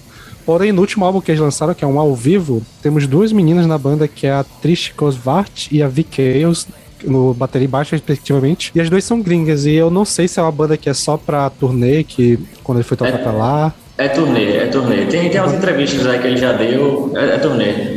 Ah, Ele manteve, tá, tá. fez muito contato por lá aí para facilitar as coisas, viaja e já tem lá quem, quem faz suporte e tal. Tá, tá. Mas ele, assim, ele Tá- chama, inclu- é, ele até chama às vezes de, de irmãs, assim, que é uma galera que, assim, não é só músico contratar, não. Eles se entendem como banda mesmo, sabe? Sim, sim. Dá pra dizer que são parte da banda também, né? É. No movimento. E é isso, o Bode Preto e o álbum que nós temos aqui como referência é um álbum que o El ficou chorando pra gente falar dele, que é o Mystic Massacre 2015. Ainda bem que o Elf chorou pra colocar esse álbum na pauta. Porque ele é muito incrível. Engraçado, eu tinha já visto essa capa há um tempo e eu tinha certeza que era uma banda mais antiga, quer dizer, que era um álbum mais antigo. E eu ficava tipo, ah, tá, uma hora eu vou dar uma bola pra isso daí, essa coisa, tipo, deve ser muito velho. E tipo, não é. É 2014, você falou, Sandro? 17? Já esqueci. 2015. Olha só. Errei as duas coisas. Mas enfim, de 2015. E eu achava muito que era muito mais velho que isso. Só que, nossa, é... ela me pegou desde a primeira faixa, porque eu tava ouvindo alguma outra banda da pauta, uma das nossas menções. E eu cheguei nela e, tipo, sabe quando você para e fala: Meu Deus, o que, que é isso que eu tô ouvindo? Foi sensacional. É... eu até, tipo, fiquei é, meio triste que o álbum passou, tipo, correndo, porque acho que ele tem menos de 30 minutos, né? O bicho é conciso. Então foi, sei lá, eu tive que ouvir algumas vezes pra falar, não, porque que acabou antes, sabe? Eu terminei com gosto de quero mais. Então foi, foi sensacional. Obrigada por chorar por ele, Well. Inclusive, eu não lembro nada, se eu falei que a banda era de 2015, mas na verdade a banda é de 2010. Se eu falei de 2015 foi porque eu tava vendo pro álbum, mas a banda mesmo é de 2010. Pode ir, Well. Cara, 24 minutos e 12 músicas. É, é o resumo de Mystic Massacre, mas assim, é, ah, quem é acostumado com um álbum de uma hora ou de mais de 50 minutos, nossa, que coisa rápida. Não, cara, é, é incrível, é violento, é show, tem uma capa linda. Essa capa que já configurou os livros de histórias, né, de muita gente. É, cara, muito, essa banda aí no ano de 2015, no, mesmo período que lançou o álbum, né, esse álbum configurou durante muito tempo a cara da banda. Eles, atu... eles recentemente lançaram um álbum de estúdio em, no ano passado, em 2021, né? Agora, um álbum muito bom. Ele é mais técnico, ele é menos brutal do que o álbum de 2015, né? Sim, é, é bom, mas assim, eu, às vezes eu sinto falta daquele caos causado no Mystic Massacre, né? Gostoso é bom, não é que tem menos qualidade, né? Mas só que ele é certinho, sabe? Ele falta o caos presente no Mystic Massacre, sabe? O Ghost Ferruso é ele é jeitosinho. Ele é bom, mas ele é muito jeitosinho. Então, bom, assim, eu super indico. Quem gosta de metal, black metal nacional, cara, vai pra Bode Preto, um dos maiores expoentes, assim, da, da última geração. É, eu vou ser a, a, pessoa dessa vez que vai falar, ah, esse metal não é tão a minha vibe, porque eu não sou tão fã assim de, desse black metal raw, né? Assim, eu curti, tá ouvindo, só que é uma banda que não ficou tanta coisa. Tipo, para mim pareceu uma aquela coisa do blocão de 20 minutos de foi muito foi, foi da hora, eu não me reclamei, não reclamei enquanto tá ouvindo, mas não foi uma parada que ficou muito marcada. Eu fui procurar depois os outros álbuns, né? Que era um álbum curtinho, então eu acabei ouvindo quase tudo deles. Eu acho que eu gostei mais até do ao vivo deles do que do, dos álbuns, que eu acho que ele é um pouquinho mais energético. Eu acho que é, captou legal, né? A parte energética das músicas. E tem músicas de dois álbuns, então ele é um pouquinho mais longo. Acho que foi uma experiência legal ouvir ao vivo. Mas a banda, assim, pra quem curte esse black metal mais classiqueira, mais raw, né? Tipo, essa coisa mais, mais produção crua, pode dar que é, é certeira. Eu imagino que quem já curte esse gênero deve conhecer, porque é uma banda que deu uma, uma hypadazinha no, ali no, quando eles lançaram esse álbum, principalmente. Mas para quem não conhece ainda, fica aí a indicação. É, a mesma coisa para mim, o que o Sander falou, assim, não sou tão fã de black metal cruzão assim, então, como não tem nem tempo de ter firula, né, 24 minutinhos ali correndo, é, realmente eu achei maneiro, não reclamei, mas também, tipo, ah, como que é a música Unknown Woman? Sei lá, velho, é só bateria, só, só porrada e é isso. Então, quem gosta muito de, desse tipo de, de black metal vai curtir pra caralho. Provavelmente já conhece, já também mesmo. Mas não é muito a minha praia, não. Eu achei maneiro, não vou reclamar de nada, não, não tenho o que reclamar, mas. É, pô, não é a minha, minha vibe. é, também não sou muito fã assim, não, mas reconheço que a banda ela é. Tanto é que eu, eu já pesquisei assim, entrevistas né, do Jorge, essas coisas né, que, ele, que ele faz, né? E se eu não me engano, eu não coloquei na lista, eu acho que foi algum de vocês que colocaram na lista, né? Eu acho que eu esqueci do Bode Preto, cara. Teve banda assim que, que é, não sei como passou despercebido. E a lembrança que eu tenho do Bode Preto foi no show aqui em Mossoró, que é uma cidade, né? Meio do caminho, Natal para Fortaleza, aqui no Grande Tinga. A gente tava tocando, aí tem um, um, um, cara lá da galera, cara, você já sacou essa banda aqui, Bode Preto, lá no Piano? Mas não meio do show, assim, o cara pegou um fone de ouvido e me deu lá no meio da galera. e era o primeiro, era o Invented Blood. Aí eu lembro, os mostrou a capa, aí depois eu fui sacar, assim, na época do lançamento, o Miss Massacre e tal. E eu saquei também esse Gold Spells, esse, esse, esse último, né? E é bem diferente, realmente. Eu acho que é a essência do, do Bode Preto é mais o Bicho Massacre. Eu vi esse lance do ao vivo, eu não, não saquei todo, mas eu vi que tinha alguma coisa que eles vão lançar em vinil, ou era um DVD, alguma coisa de um show deles aí. Foi da, da turnê da Europa. Eu sei que tem um lyric vídeo, né, de show. Sai um, sim, vídeo. Eu, eu, eu, sempre dou uma sacada, assim, né? não é muito minha vibe, não. Mas eu, quando é metal extremo, assim, né? mais old school, independente de ser rock black metal ou não, eu tô sempre assim, dando uma garimpada, né? Mas é uma banda realmente que não dá para passar despercebido, não. O cenário, né? Essa galera é. Jorge trabalha valendo mesmo. Beleza, então para fechar as bandas do Piauí, nós temos uma banda novata formada em 2019 também, que é o Corona Nimbus, que é um nome muito importúneo para ter, né, durante esse período, os caras colocarem, né? Mas beleza, uma banda de sludge stoner formada em Teresina no ano de 2019 e tem até o momento dois álbuns lançados. É uma dupla, né? Um duo. Sinceramente, eu não sei exatamente quem toca a bateria aqui, só tem informação que o Júlio Barros é vocal e que o Júlio Vieira é guitarrista. Então os outros instrumentos eu não sei quem é que grava, se eles gravam também. Mas é um duo que tem lançado aí e o álbum que a gente vai usar como referência é o álbum que acabou de sair, né? Saiu, acho que se não me engano, em maio desse ano, que é o Obsidian Dome, do Corona Nibus. E aí, galera, o que vocês acharam da banda? Pronto, é outro estilo também, assim, que não me cativa muito, né? Essas coisas mais swingadas, os sludge da vida, os, os groove e tal. Mas, pronto, eu lembro que eu escutei algumas coisas, passou despercebido, e quando foi agora, essa semana, eu acho, né? Que Ricardo veio perguntar, né? Eu acho que essa banda foi. Aí eu lembrei de novo, assim, né? Que tinha uns, umas coisas com, com ritmo nordestinos e tal, bem, bem interessante, né? É que é doideiro, bicho. Eu trabalho com música aí, pra parar pra ouvir um áudio, um álbum inteiro, assim, é, é complicado, tem que arranjar tempo no dia. Pra... Porque quando eu saio do trabalho, eu quero descansar o ouvido, né? Então, assim, escuto uma música, outra ali e tal. Mas é uma banda que eu vou dar uma sacada, bem interessante mesmo, bem interessante. A instrumental, né? os arranjos bem feitos, assim, é um muito bem pensado, muito bem, bem organizado. Cara, eu gostei do álbum. É, Stoner raramente tem, tem um erra para mim também. É, eu gosto bastante de Stoner, eu acho Stoner um, um estilo muito divertidinho de ouvir. Ah, o que me pegou assim muito é que eu achei muito, muito soft, sabe? Eu achei uma parada muito. Ai, paz e amor, muito. Sim, não sei. Eu acho, é, que... eu acho que o El tinha perguntado se o, a banda anterior, né? Tinha a Falange tinha alguma coisa dos primeiros álbuns do Mastodon. Eu acho que esse aqui tem uma vibe Mastodon atual, assim, meio pop. É, eu acho que tem um. Eu ia comentar isso. É, que essa banda tem mais... muita vibe do Mastodon uma, coisa mais once more around the sun do, do, do Mastodon ali. E não é uma coisa ruim, não é uma coisa ruim. Sabe que quando eu tava ouvindo a pauta, é, eu fiquei tipo, ah, ok, isso aqui é legal, eu preciso ouvir mais, porque Stoner realmente, raramente erra para mim.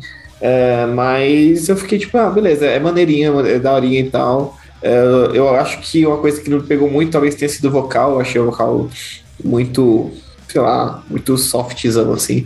Mas é, é muito do momento também. Eu acho que, porra, eu gosto muito de Stoner eu gostei bastante dos riffs, eu gostei muito das ideias, eu gostei muito das misturas de, de, de, de som que ele tem ali e tal. Então, é só um momento que não me pegou na hora ali, mas não tem erro pra mim, cara. Eu vou com certeza voltar pra essa banda depois e com, com a, a pauta ficou uma correria pra mim. Só pude ouvir só uma vez, ouvirei mais vezes com certeza. Uh, eu gostei do som da banda. O negócio que eu fui pesquisar sobre a banda na, no Google e apareceu informações sobre o coronavírus, enfim. não encontrei muita coisa sobre a banda. É, só dando uma garimpada mesmo a fundo. Aí, cara, eu gostei. Gostei do som. Eu gostei da capa. Eu achei a capa muito bonita. As capas deles são muito bonitas. Eu vi de um álbum anterior. O, o álbum auto-intitulado, né? Corona Nimbus. Também é muito bonito. Então, assim, eu gostei da, da vibe. Cara, é um som bem na moral. Eu não conhecia essa banda, mas valeu. É, eu fui justamente perguntar pro Paulo o que, que eles estavam fazendo na música um, Abyssal Expedition, porque tem um, um, um, elemento de algum tipo de música do Nordeste que eu queria saber o que era, para não falar, tipo, super errado. E no fim das contas ele me disse que é um baião. Uh, e, nossa, essa faixa, tipo, eu fiquei ouvindo ela muito em looping, assim. O resto do álbum é bastante o que o Lucas falou, que é muito soft, assim. Mas o, essa faixa eu gostei super, assim. Acho que foi. Valeu ouvir essa banda justamente Qual a faixa, por conta dessa faixa. Direito? Abyssal Expedition. Tem um baião muito gostoso ali no meio. Gostei muito dela. Bom, acho que para fechar, É, acho que eu vou fazer um coro com todo mundo. Eu gostei bastante. Eu acho que vocês vão perceber também um padrão em mim nesse episódio, que as bandas que tem alguma coisa de Doom foram as que eu gostei, gostei mais na pauta. Só que essa aqui teve muito essa vibe de ser um, um me lembrar muito mais do Doom atual, que eu não sou tão fã assim. Então, tipo, temos música que acho legal, acho a melodia legal, só que o álbum todo não me pegou tanto, mas teve alguns músicas que eu achei legal. Banda que eu quero acompanhar, é, que é uma banda que tá. Eu tô vendo que eles estão. Eu fui procurar, né, nas redes sociais deles, eles estão começando a sair muito pra fazer show. Se não me engano, eles estavam na turnê do Cryptas, eu acho que eles tocaram no, no mesmo dia e tal lá. Então, até tem vídeo da Fernanda falando deles no, no Instagram deles e tal. E assim, eu curti bastante. É uma banda que eu acho que tem potencial e eu, eu gostei do, da sonoridade. Queria que fosse um pouquinho mais pesado? Queria, mas a gente aceita, né? Não, não tem muito o que fazer daqui. Então, acho que ficou legal como um todo. No geral, a banda é muito legal e tem muito potencial por aí pra vir. Beleza, então vamos aqui com as citações, né, menções rosas do Piauí. Das bandas que temos aqui anotadas, temos o Alíria, que é uma banda de symphonic death metal. É, essa A banda banda- aí, deixa eu só fazer um comentário, que na verdade eu descobri meio que aleatório. Eu vendi uma camisa da, da banda da gente, né? Tava online vendendo aí. Mas aí eu lembro que eu vendi pra esse menino lá. E aí, quando eu tava olhando na rede social dele, assim, um cara mesmo, ele curte metal lá, eu não sabia nem que ele tocava, pô. Aí ele postando coisa dentro dessa banda. Quando eu vi, ele faz parte da banda. E tá assim com uma identidade visual legal. Acho que lançou um single agora, antes de ontem também. Eu achei muito bem produzido, bicho. Não sei de onde surgiu isso, não. Se é uma banda mesmo, se é um projeto e tal. Eu acho que- mais a fundo, cara. Inclusive, eu acho que a gente ia. A gente gostou da banda, mas acho que a gente só não selecionou porque, se eu não me engano, eles ainda não tem álbum lançado né, inteiro. Só Exato. tem singles. Exato. Mas é uma banda pra ficar de olho que quando sair álbum, com certeza a gente vai comentar por aqui. É, bom, também temos aqui o Arcanus Ad Noctum, que é uma banda de black metal. Carne Size, eu acho que essa a Kátia vai querer falar, porque ela ficou falando sobre a banda a semana toda, né, Kátia? Ai, sim, preciso. Desculpa, mas distraí com, com a Sofia. Vamos lá. Carnicide, gente, escutem também. Portais de Plutônio, um álbum que, que tá na, na, na pauta. Adorei o death metal grosso, assim, daquele que você. Você que gosta de death metal de escorrer gosma, escute esse, porque é muito bacana. Um death metal de respeito. Carnicide. Prosseguindo aqui, né? Deixa eu ver nas citações, Menções Rosas, nós temos também o Calice of Troll, que é uma banda de power prog. O Into Morphin, que é uma banda de black death doom. Eu acho que essa também foi o Paulo que indicou aqui, né? E que, se eu não me engano, também é do pessoal do. Tem membros do Monastério, né? Monastério, é. Isso. É, temos também Morbid Whisper, que é uma banda de death metal, e a banda Samantha, uma banda de death doom que poderia entrar naquela minha playlist de bandas que tem nome de pessoas brasileiras. Total. E é isso, galera. Se tiverem indicações também de bandas do Piauí, pode deixar aqui pra gente que quando a gente for falar de novo a gente comenta.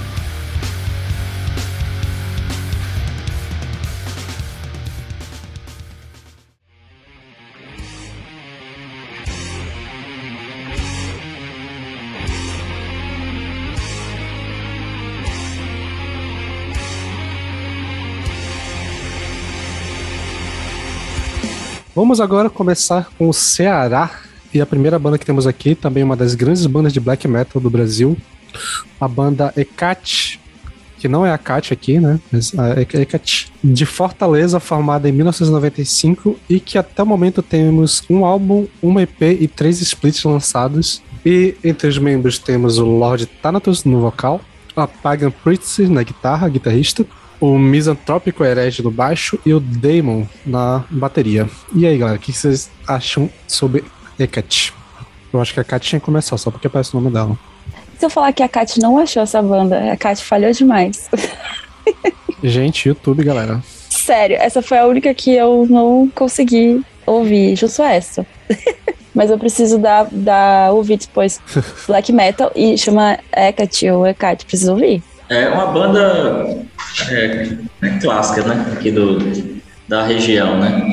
É, eu lembro que o Batera desse, desse álbum aí, o Odds Oculto, é o mesmo Batera que tá no. Meu Deus, até indiquei outra banda, deixa eu lembrar aqui. A do Pantáculo Místico, né? Que a gente até tocou recentemente com eles aí e tal. É, eles tocaram aqui em Natal já.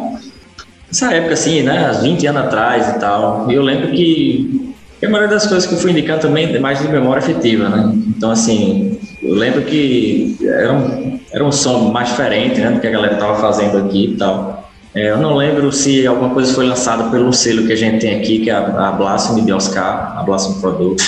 Então, assim, era, era uma banda que, assim, eu achei que ia, que ia dar uma estourada, né? Mais na época, não. Mas realmente os caras só tem um disco, né? Mas eu não sei se foi indicação minha também, que eu lembre, mas coloquei realmente porque é um o black metal ali do, do Ceará é, é, é uma banda clássica, né? Uma banda que não dá para passar em branco, não. É, eu não lembro se foi tu se foi o Júnior também que tinha me indicado essa banda aqui pra colocar na pauta. O Júnior, eu tava, eu tava conversando com o Júnior sobre essa banda, ele falou que tinha indicado. é, acho que foi, acho que foi. Já aproveita É, que aí, ó. É, se eu esqueci, realmente foi uma dessas assim, né? Que coisa tão antiga que, que, passa, que passa direto. Mas é uma banda realmente que eu já vi ao vivo, eu já. Eu sei que é, é, é uma banda clássica mesmo daqui da região. É, pegando o gancho aqui, né? Eu já comecei a falar do Júnior, ele. Eu pedi indicação de umas bandas nacionais pra ele, né? Eu gosto muito de black metal. É, então, black metal nacional, falei, cara, me indica umas bandas aí que eu tô precisando me aprofundar mais ainda. Ele foi lá, me passou no Telegram é, um monte de banda. Eu lembro de ter, ter escutado o Hecate, mas não, não me aprofundei tanto, né? na- nas músicas. Então, a primeira vez que eu fui ouvir foi agora, com pra, pra gravação desse episódio. Eu gostei bastante, cara. Eu gostei demais dessa vibe do álbum, né? Do áudio ao, ao culto. Ele tem, sei lá, uns momentos bem melódicos. Não chega a ser sinfônico, não sei, né? Falta elemento sinfônico, mas é melódico, é um black metal mais melódico, né? E eu achei um som bastante interessante. É, eu gostei do, do- das letras, né? É, cantadas em português, né? O black metal cantado em português, eu gosto bastante. E assim, eu curti demais o som. Gostei demais do, do- dos vocais. As linhas vocais são incríveis. Sim, eu de- foi uma das últimas bandas que eu deixei pra ouvir, porque eu não tinha no Spotify, né? Então, quando não tem no Spotify, eu tenho que procurar em outros meios. Não tinha no Badcamp, eu tive que ir no YouTube. Lá no YouTube eu, fui, eu, eu, eu encontrei e fui ouvir o resto do álbum.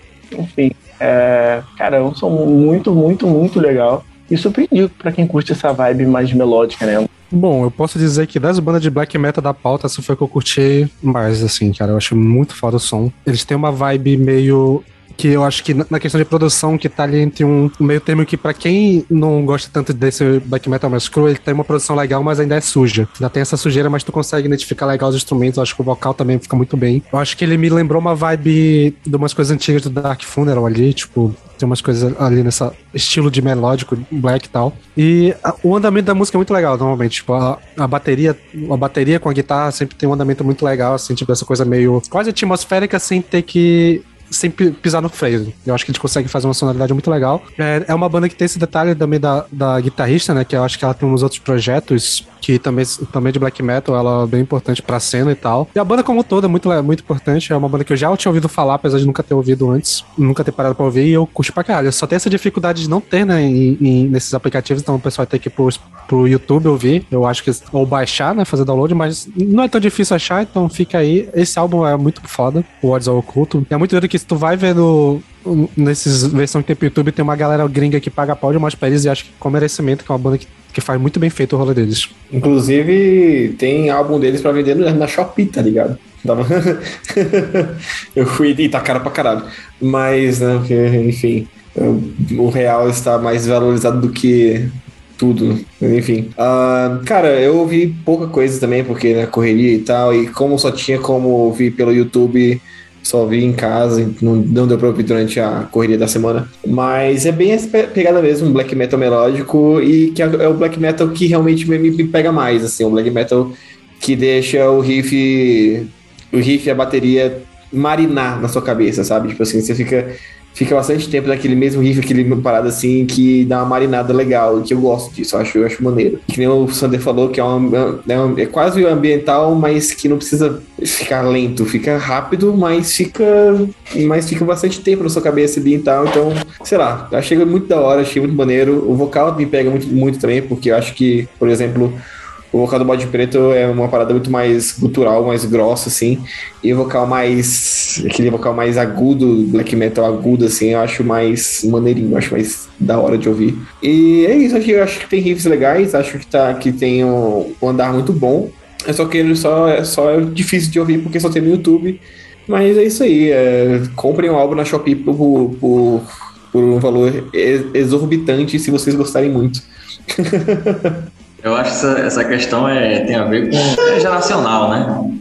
Aliás, são duas coisas, né? Uma geracional, que realmente é uma galera da década de 90, né? Que, pronto, eu mesmo tenho dificuldade, assim, de estar tá acessando diariamente Spotify e tal, né? Apesar das músicas da gente tá tudo lá, né? A gente vai se atualizando, mas eu não, sou muito dessa vibe, assim, de estar tá, de tá nessas plataformas, sabe? Então, essa galera que é mais velha ainda um pouquinho aí que... E a outra coisa, eu acho que é por estilo, né? Porque tem algumas diferenças em black metal, né? Existem esses black metals mais, mais ritualísticos, né? Galera que trabalha essa questão de letra, né? Com ocultismo e tal. Então é meio que um, uma coisa mais fechada, assim, né? Não é, não é tão aberto para tanta gente, né? É, antigamente ia falar que é um pessoal mais extremo, né? Ah, a galera mais extrema que blá, blá, blá, Não acho que seja extremo, não. Eu entendo a, a, a corrente, né? Que o pessoal segue. E, inclusive, acho que isso é o que, é o que define bem a, a questão instrumental, né? Que a gente fala hoje em dia muito em atmosférico e tal, né? Aqueles riffs que se repetem ali, que é mais cadenciada a bateria, né? Com riff mais repetitivo e tal. Mas no início, ali, no início da década de 90, ninguém falava o termo atmosférico, né? Era porque Crash mesmo tinha muito disso, né? Algumas músicas mais repetitivas e tal. Varatron também, da Grécia, mesma coisa. E eu acho que é, é, é nessa vibe, né? Da ritualística, letra ali, o que, é que você está colocando e tal. Acho que, que funciona bem para construir essa, esse, esse estilo, né? Instrumental, né? Menos agoniado, por exemplo, no bode preto, né? Que é a coisa mais nervosa, né? Mais raw black metal mesmo e tal. Então acho que segue nessa linha, né? E aqui tem muita banda assim, aqui no, no Nordeste, nessa linha. Sabe? Tem os black metal mais pesadão, mas a gente se comunica mais né, nessa, nessa vibe do black metal ritualístico, né? E seguindo então esse gancho sobre bandas ritualísticas, nós temos o Pantáculo Místico, que é uma banda de doom metal, mas que tem uma pegada meio pagan, quase pagan black metal também, que é uma banda formada em 1998 também em Fortaleza, é, que até o momento tem dois álbuns e um EP lançado, e na, formações, na, na formação nós temos o Júnior QZ, Cícero Rui, Johnny Garcia, Torque, Hag Hill e Moisés Amok. E o álbum que a gente pegou aqui, na verdade, a gente pegou o álbum atual, né? O que saiu esse ano, que é o Pentáculo Místico, mas eu não eu acho que nessa vibe de ser algo meio ritualístico e tal, ele não tem encanto nenhum. Eu não achei em nenhum lugar. Tem os dois singles só no YouTube, mas tem o álbum anterior deles, que é o Hermético 2016, tu consegue achar no YouTube pra ouvir. E assim, já até aproveitando que eu tô falando um pouco, já chegar aqui, cara, eu curti pra caramba essa sonoridade. Eu gostei que é uma mistura muito legal entre esse Doom com essa pegadinha de pegar umas coisas ali do black metal, trazer uma, uma parada meio folk também em alguns momentos, assim. Eu acho que casa legal, tem um cara, a parte sinfônica, acho que, que de violino, principalmente, acho que dá uma, um, um, elemento legal pra banda. Eu acho que casa com o também. E eu fui procurar umas pesquisas. Tipo, a, a, banda é meio difícil de achar informações, então o que eu achei foi entrevistas por aí. E pelo que eu vi, que é um rolê bem ritualístico mesmo, uma parada bem fechada. Até a forma de falar sobre a banda e tal, achei bem, bem, bem curioso. E eu curti bastante a sonoridade. É um tipo de som que me agrada esse Doom Black com essa pegada mais atmosférica. Acho que casa legal. Eu só queria ter ouvido mais, porque como teve essa dificuldade, eu acho que acabei ouvindo só uma vez. Eu acho que se eu ouvisse mais, eu ter curtido mais ainda. Eu gosto demais de bandas nessa vibe mais atmosférica, né? E são dois gêneros que eu gosto muito, que é o Doom e o Black. Mas assim, como eu não encontrei conteúdo no Spotify, não encontrei nem no Bandcamp, não encontrei no, no YouTube, o Sander disse que encontrou de um, o Hermético, né? Um, um, álbum bem antigo. Mas eu não encontrei nenhum Hermético nas minhas buscas no YouTube. Eu acho que eu não fui tão a fundo assim. E eu fiquei um pouco chateado, porque só ouvi esse single eu fiquei, cara, quero mais. Sabe, é muito bom. Eu gostei da atmosfera da banda. Eu gostei do nome da banda também. Eu gostei da capa desse, desse álbum né, que eles lançaram. Eles lançaram, mas não está disponível em nenhum lugar é um pouco. É um negócio que me chateia um pouco de algumas bandas, que elas, sei lá, elas preferem viver numa uma redoma um pouco mais underground, eu entendo que vai da vibe da banda, talvez, né? Ah, eu quero viver na minha redoma underground. Mas e quando é fora dessa, dessa, dessa cena, né? São gente de outros estados, como eu que sou de outro estado, né? Eu quero conhecer, eu quero ouvir essa banda, eu quero conhecer essa banda. Então, por favor, né? Galera do Pentáculo Místico, é, é, coloque as suas músicas no, nos streamings. É, novamente, eu acho a mesma coisa, né? Essa questão. É a mesma galera ali da, da mesma idade. É, na verdade, eu acho que não está ainda também na, nas plataformas, eu acho que deveria colocar pelo menos algum single, alguma coisa, para você realmente divulgar, né? Mas que é, de fato é um disco muito novo, né? Eu, eu comprei esses caras, comprei a camisa, inclusive bati a camisa, já rasgou aqui atrás, tá? Eu tenho costurado, eu nem três meses comecei a estar rasgado aqui. É, quem tá lançando é a Blasphemy, que é um selo daqui, de Oscar. E eu acho que o lance é, eu acho que é esse mesmo, sabe? É, é meio que esperar alguns meses, né, de venda, sabe?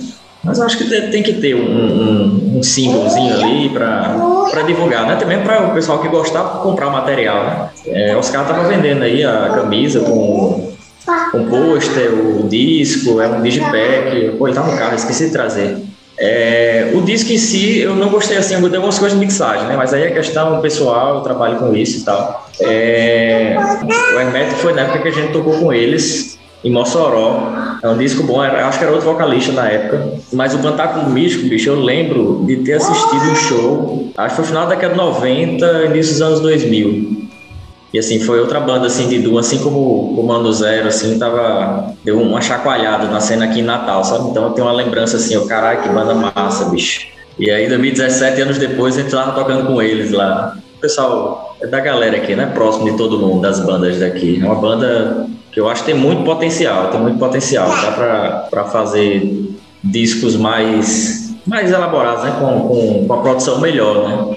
Infelizmente, underground é isso, né? A gente não pode ficar cobrando de, de, todo mundo, não, né? Mas essa é uma banda que eu acho que dá para fazer disco, um disco muito bom. Esse disco é bom, mas dá para fazer um disco realmente chamar a atenção, sabe? No, no Brasil inteiro. Eu tive a mesma sensação do Well, porque enquanto eu ouvia o álbum, eu fiquei igual o maluco da capa, assim, com a mãozinha, tipo, top.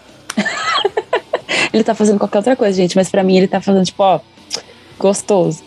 É, sério, eu fiquei ouvindo em looping falando, por que não tem paz? Eu só não fui no YouTube porque foi vagabundice da minha parte mesmo, mas, mas gostei muito. E esse nome, né, Puntaco Místico, dá a impressão que é uma, uma banda toda ritualística, de fato. Não sei se fizerem shows, assim, se vai ser essa vibe que eles vão ter, de chegar de, de túnica, de, de coisa, de, de punhal, não sei. Uma coisa assim, sei que muito, muito legal. Batústica muito... brasileiro, né? O Batústica brasileiro.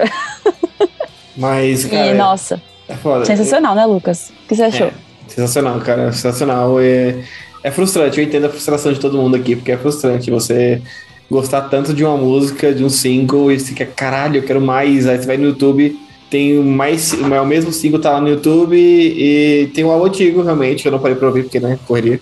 Mas, porra, velho, parece que esse álbum novo que tá muito bom e eu. Ah, Novo assim, né? acho que é do ano passado. Mas enfim, é a vida, não tem o que fazer. É, espero, eles têm capacidade de, de explodir legal, de estourar uma mulher legal. Mas, enfim, vamos, vamos ver o que acontece aí. Eu gostei pra caralho, achei.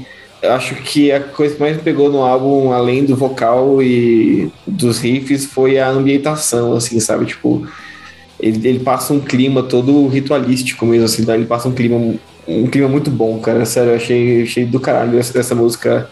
Mas, enfim, vamos, vamos esperar que eles lancem alguma coisa. Eu acho que esse vai acabar vindo pro, pras plataformas, porque eles já lançaram o single lá. Então acho que em algum momento eles devem lançar o, o álbum inteiro por lá também.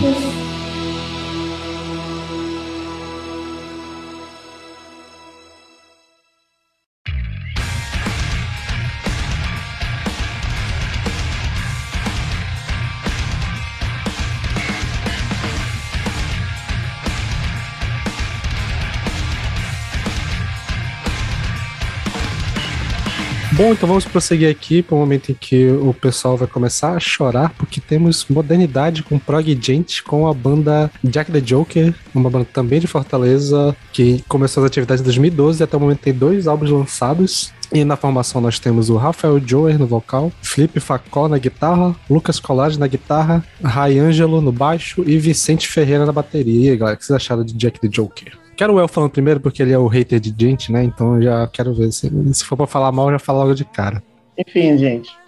É aquilo. Eu não, eu não sei até hoje o que definiu de gente. Eu tava conversando hoje mais cedo com a galera, eu não sei definir o de gente. Eu só sei que toda vez que eu não, não gosto de uma banda, eu descubro que ela é de gente. Então, assim, eu não gostei, não é minha vibe, não é o tipo de som que eu procuro, busco ouvir. Que bom tem banda de gente no Brasil. O cenário nacional tem que ser diverso, tem que trazer diversidades, né? Trazer é, novas sonoridades, entendeu? Pra cena.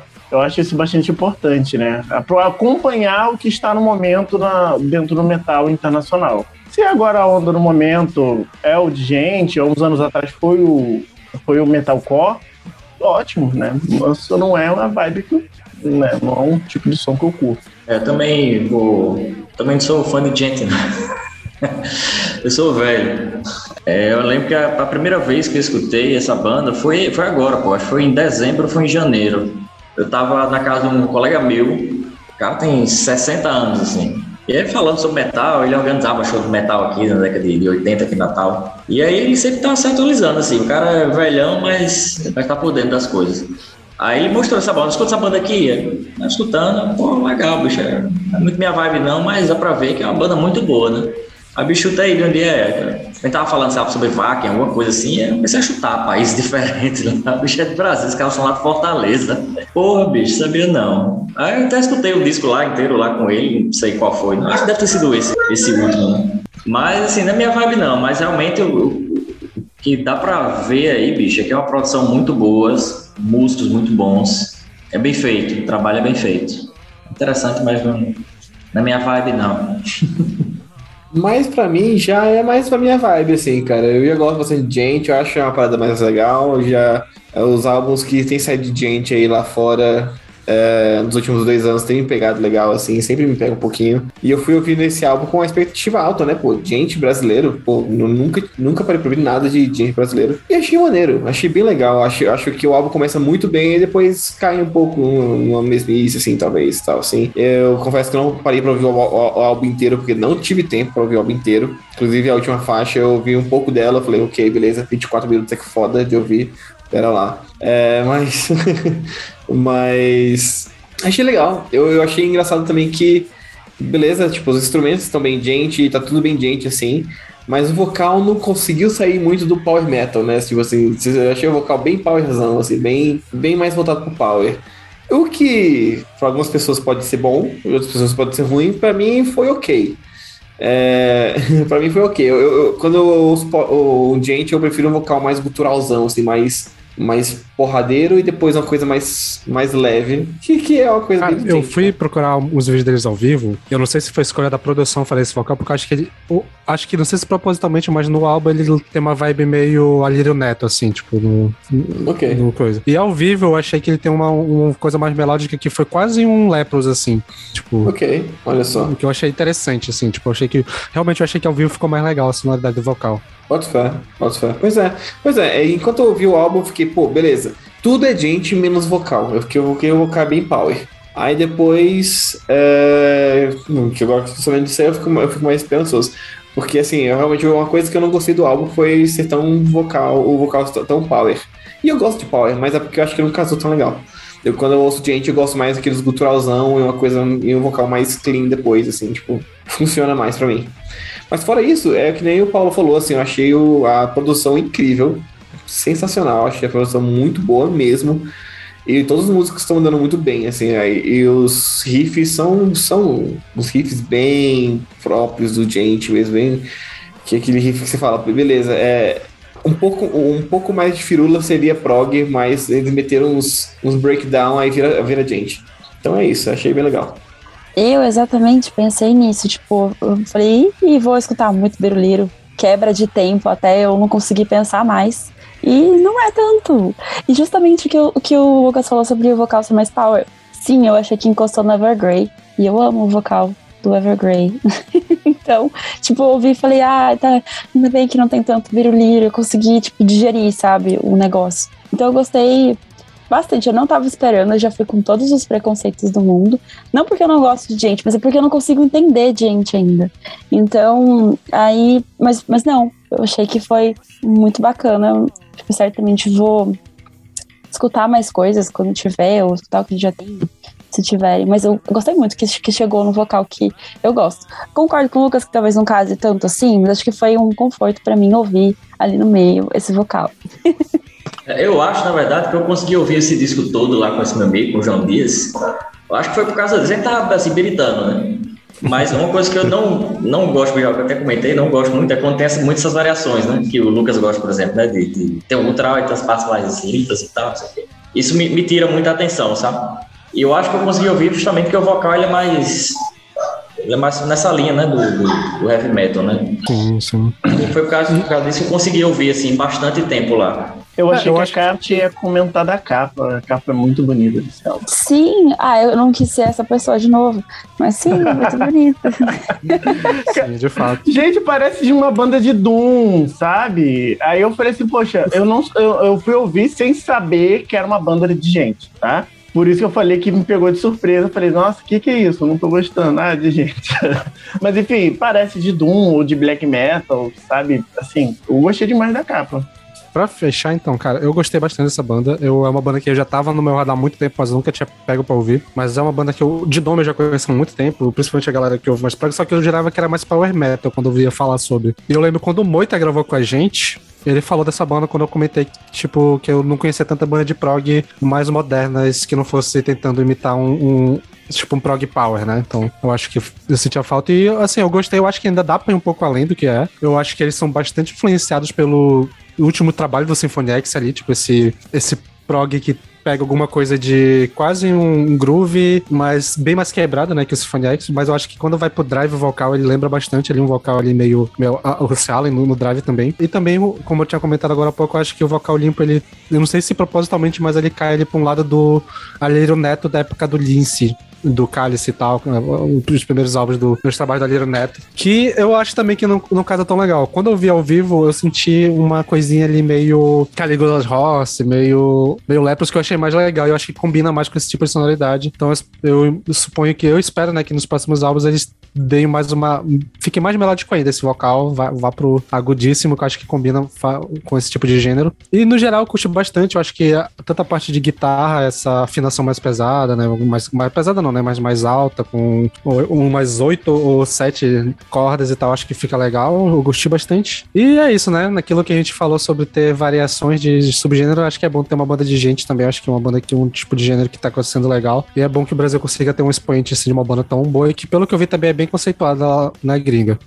Beleza, então, pra fechar as bandas principais do Ceará, nós temos o Corja, que é uma banda de crossover e death metal de Fortaleza, fundada em 2017, pelo menos foi o que eu consegui apurar, que até o momento só tem um álbum lançado e que na formação nós temos a Haru Cage no vocal, o Darlan Pinheiro na guitarra, Raul Marques na guitarra, Pedro Felipe no baixo e Silvio Romero na bateria. E o álbum que a gente pegou de referência é o álbum Insulto de 2021. E aí, galera, o que vocês acharam do Corja? Bom, vamos lá. Eu achei brabíssimo. Brabíssimo. Gostei dele tanto quanto gostei de Bastards. Tá no mesmo nicho. Queria ter ouvido um seguido do outro, mas não me atentei a isso, porque teria a mesma vibe, seria me- infinitamente melhor. Mas eu gostei muito. Eu confesso que eu não consegui separar muito bem as faixas do jeito que eu consegui e com, com Bastards. Eu acho que é porque eu escutei sem tanta atenção assim. Mas o que, o que me faz pensar que eu teria que ouvir mais vezes. Mas eu gostei bastante. É bom saber que tem um, um- a mesma coisa do que tinha no Bastards, um peso, uma agressividade que, que, que cativa, assim, que fez tipo, ficar no álbum durante um tempo, mesmo que eu não tivesse 100% da atenção. Com certeza tenho que ver mais coisas. Eu acho que eles estavam em tour, alguma coisa assim, junto com o Bastards, não é? Que a gente chegou a ver uns flyers. Sim, sim, eu acho que eles tocaram Pode juntos. crer. Então É imagina uma um show deles dois. A, a, a referência que eu tive pra descobrir a banda foi a Fernanda Lira no perfil do, dela, elogiando pra caralho a vocalista dessa banda. Tipo, ela falando que é uma das melhores vocalistas que ela já viu no Brasil. E assim, eu concordo que o gutural da mina é muito foda, bicho. E eu, Sim.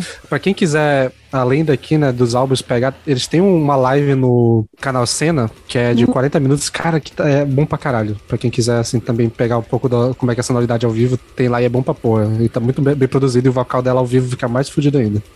Da hora. Então eu vou falar aqui. é, Cara, é um crossover que ele é mais porradeiro, né? Tipo assim, a diferença entre o Bastards é uma. O Bastards é uma coisa mais lírica, uma coisa mais focado no, no- no- na letra, eu acho. E, um- e mais pegado no, no trashzão. E o crossover desse aqui é um, mais o deathzão, né? Então ah, é um pouco mais difícil pra mim. Eu não sou tão fã assim. Mas, porra, achei incrível o vocal da mina. Do caralho. Mas assim, realmente não é muito a minha pegada, cara. Crossover, pô, é foda. Eu, eu, gostei, eu gostei que, né, pelo menos as músicas são mais longas. Quando eu pego o crossover que a música tem 1 minuto e 10, assim, realmente dá uma preguiçinha, porque, porra, o que, que eu ouvi aqui agora? Não sei. Mas achei maneiro. Eu, achei, eu acho que tem, tem a, os, os riffs me pegaram legal. Eu acho que a, o, o respiro que eles tiveram em cada música para botar uns riffs maneiros, umas transições, coisas que crossover às vezes tem, mas é rápido demais, ou então você não, não consegue aproveitar, tá ligado? Tipo, sei lá, uma música de 1 minuto e 20 tem um riff fudido, faltando 20 segundos para acabar a música. Aqui não tem esse problema porque as músicas são mais longas. Mas é isso, gostei pra caralho da, da, do álbum. E achei, a, achei o nome da banda incrível, sensacional. Tinha que ter uma banda com esse nome, que bom que tem hoje em dia. Concordo com todos os elogios que a galera fez aqui. É, assim, não tem muita coisa que falar, né? Porque tudo já foi dito. Eu gostei do, das minhas vocais, né? Gostei do instrumental, mas não é, não sei, não é muito uma vibe de que eu vou ouvir de novo, sabe? Mas achei interessante, né? Tem um, uma banda aí com vocalista feminina dentro da cena. Isso é bastante importante, né? Representatividade crossover, assim, essas coisas, quando passa no meu ouvido, é, é difícil diferenciar alguma coisa de outra. Escuta assim mais pra saber, né? Historicamente, o que, é que a galera tá fazendo e tal, mas não me pega, não. Escuto pra, pra saber que existe, né? E ter noção, né? Da, do que, é que o pessoal tá fazendo aí na cena. Mas sou muito desligado da, da cena de, de, de crossover, de. É trash mesmo. Não é meu som, não, essas tupá, tupá, tupá, tupá, tupá e porradaria. Tá bom, então para fechar, eu curti pra caralho, acho que é uma sonoridade que eu, eu entendo a comparação com bandas assim, tipo a própria. O, o Bastards que a gente ouviu. Eu acho que é uma banda que tá muito mais pra um death metal que pega alguns elementos de crossover de vez em quando, assim. Eu acho que o peso tá muito mais presente. Eu acho que a guitarra tem mais destaque. Eu acho que foi o Lucas que falou alguma coisa sobre o nome de crossover ser mais ligado no vocal. Eu acho que, que tem um vocal muito forte, tem muito, mas é mais no gutural e no, nas linhas de guitarra de death metal que eu acho que combina bem. É, um detalhe, eu acho que a Kat falou um pouco da gravação, né, do show do Expire que vai ter aqui no Brasil, elas vão abrir, é, é, a banda né, vai abrir pro Expire lá em São José, São José dos Campos. Pô, Sander.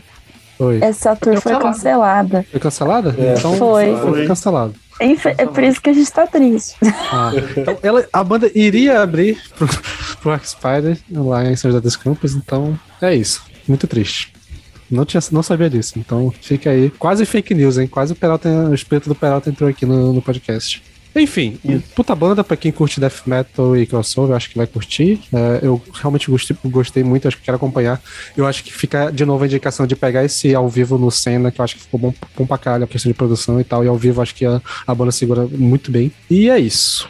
Bom, então essas foram as bandas principais do Ceará. Foi o mais difícil que a gente teve de achar, porque teve muita coisa diferente, né? Então vamos aqui para as menções honrosas e para começar outra banda com uma mina foda no vocal é o Archer Keria, que quase entrou também, uma banda de death metal lá de Fortaleza. E provavelmente na próxima vez com certeza vai estar. Tá. É uma banda que a gente ficou, ficou devendo. O Blasfemador, né? Banda de speed metal também. Eu acho que o, o Elvio tava falando, de, falou, né, deles no dia que a gente foi mandar a pauta. Do thrash metal nós temos a banda Dark Side, Outra banda que com certeza da próxima vez que a gente vai virar, vai, a gente vai falar também que é o Facado, né? A banda de Grind Crush Death. Quase entrou também aqui. Nós temos o Insanity, outra banda de trash. No Black Metal nós temos o Naturon Demonto. E por fim, no Melodic Death nós temos o Obscure. Então essas são as bandas que a gente pegou. Quem tiver também mais indicações de bandas do Ceará, podem mandar aí pra gente, que na próxima vez que tiver, vamos considerar.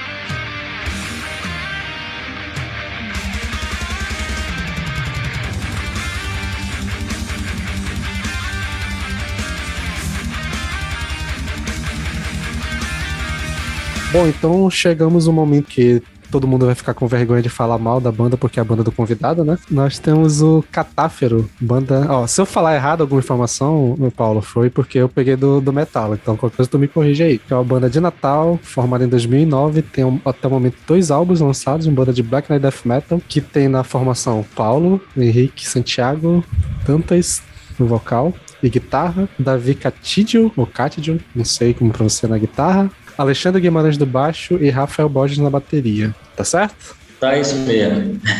na verdade, já trocou de formação. Pois é, essa, essa que eu fiquei na dúvida se não ia ter É. uma mudança aí. É, Davi, Davi Cantídio, ele, ele vai, vai morar na, na Alemanha agora, a esposa foi pra lá, aí veio, veio com as filhas, a mãe ficou lá. e- Aí, enfim, pra não ficar nesse lenga-lenga, ele falou né, que ia sair, e já tem um colega nosso aí que tá segurando as ondas aí do, do show ao vivo. Então, É, Davi é primo da, da mãe da minha filha. Olha aí. Então é meio que tio, né? Mas é isso mesmo. Mas só o Davi mesmo, saiu e tá indo morar lá na Alemanha, tá nos, nos trâmites aí. Beleza, então bora fazer o seguinte. Primeiro a gente fala, mas depois tu vem pra. Bora ver quais são as impressões. E bora ver quem é que com vergonha de falar da banda agora. E o álbum que a gente pegou como referência é o Life de 2012. E novamente, né, Catástrofe a banda de Black Knight Death Metal. E aí, quem quer ser o primeiro a falar? Acho que é a Kat, né? Que é a- a defensora da banda oficialmente.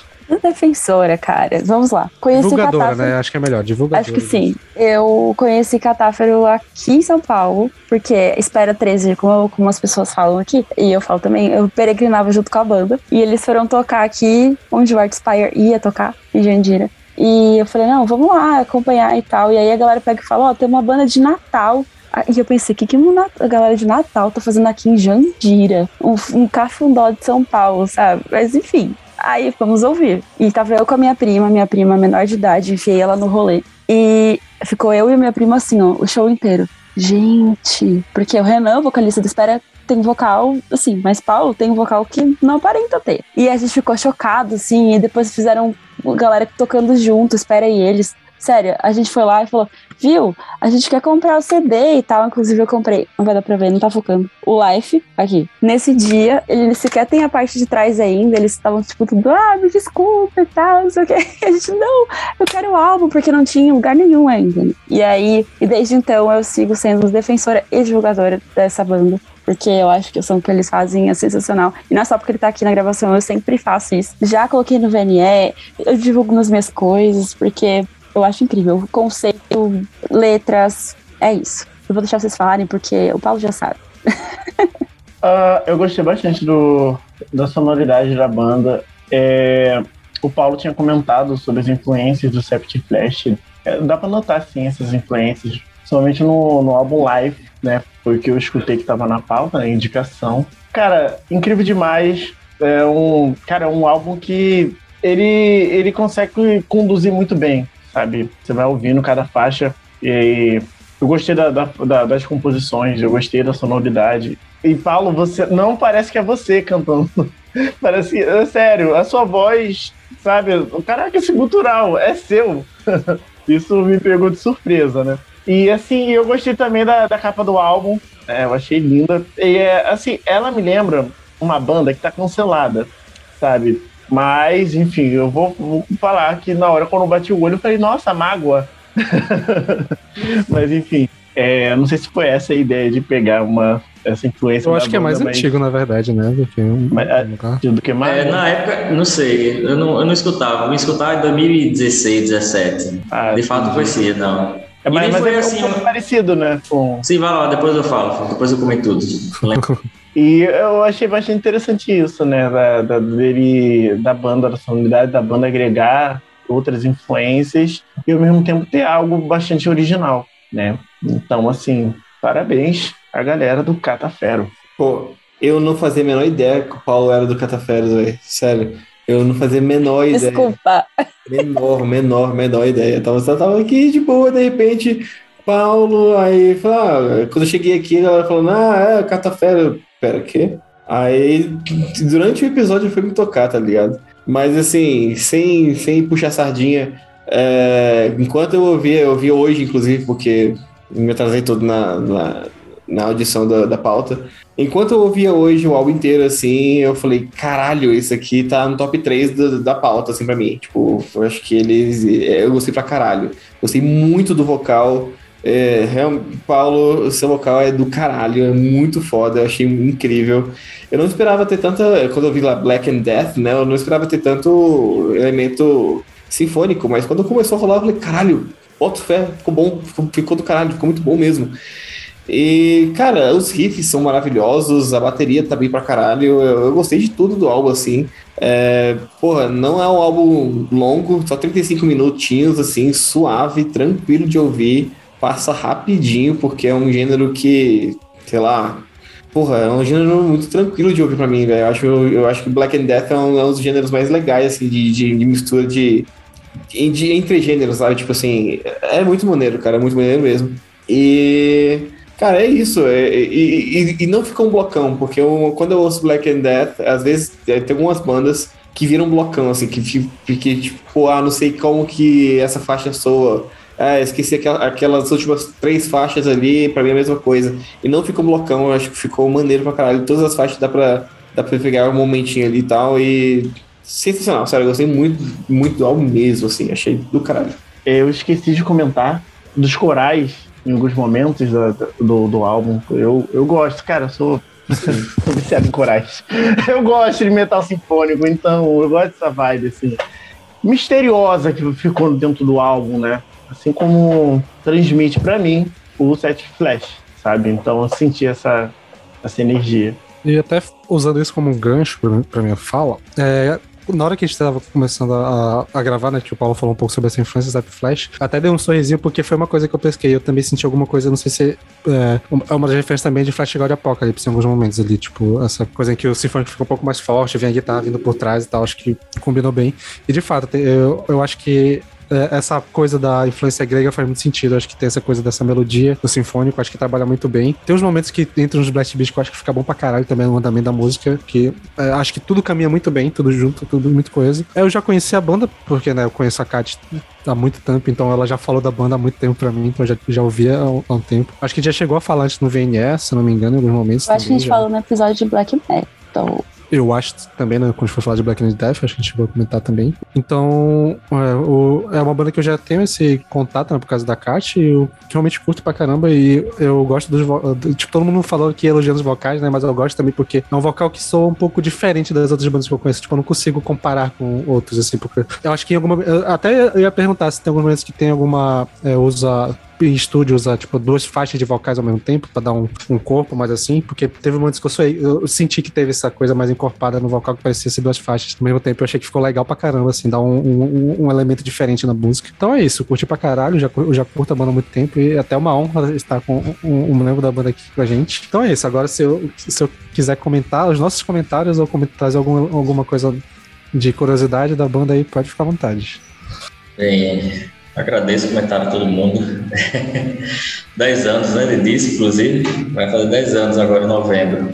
E a gente vai relançar.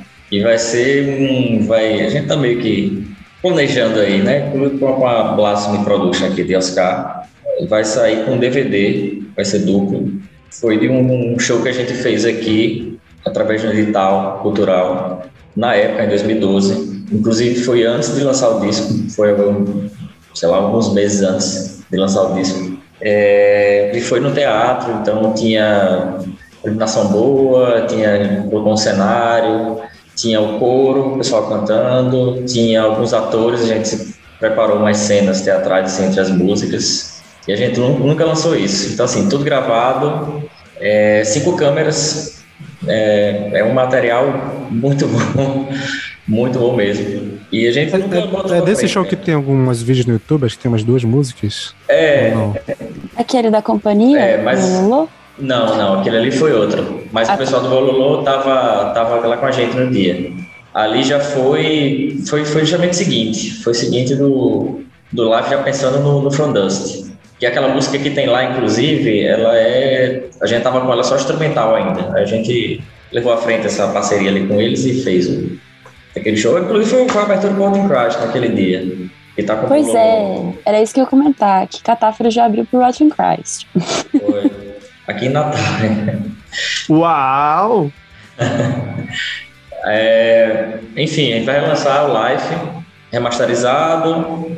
É, não vamos gravar não, não, só o remaster mesmo, né? E vai sair com esse DVD, com esse show aí. Então vai ser acho que um digipackzinho, vai ser uma coisa legal. Fazer camisa de novo. É, pronto, lembrando essa questão da arte, é, a gente tava meio. tava meio aleatório ali, tava fazendo isso meio que nas pressas. E a gente contatou um pessoal, a galera que desenha aqui, e a gente foi jogando as ideias. Né? Então, o nome que surgiu foi live, assim, né? vida, processo de morte, né? nascer, morrer, as músicas meio que também falam um pouco disso. Né? O espetáculo que a gente fez foi também pensando nisso. E aí chegou um cara lá com a arte e mandou. Não esqueci até quem foi, Tinoco, nem lembro quem era o cara. E aí, Ricardo Tinoco, eu acho, né? E até a Cata sabe, eu não lembro, mas ela sabe tudo. e, e aí ficou, não, deixa assim mesmo, vai, faz a capa aí, vamos acelerar o disco e tal. Eu particularmente não gosto muito. Não acho uma capa boa, boa não. Mas enfim, é uma capa. É tem que ser feito. É, deixa eu lembrar dos comentários. Sim, essa questão da, da voz, sim, eu sempre gravo. É uma coisa bem comum, inclusive. É, eu acho raro, inclusive, dentro do death metal. Black metal, esses raw black metal, black metal com vocal só rasgado, o pessoal grava só uma linha. Mas é muito comum gravar, gravar duas e às vezes até três linhas de voz. Fazer uma camada assim, mais por baixo, né? Tem que dublar bem em cima e tal.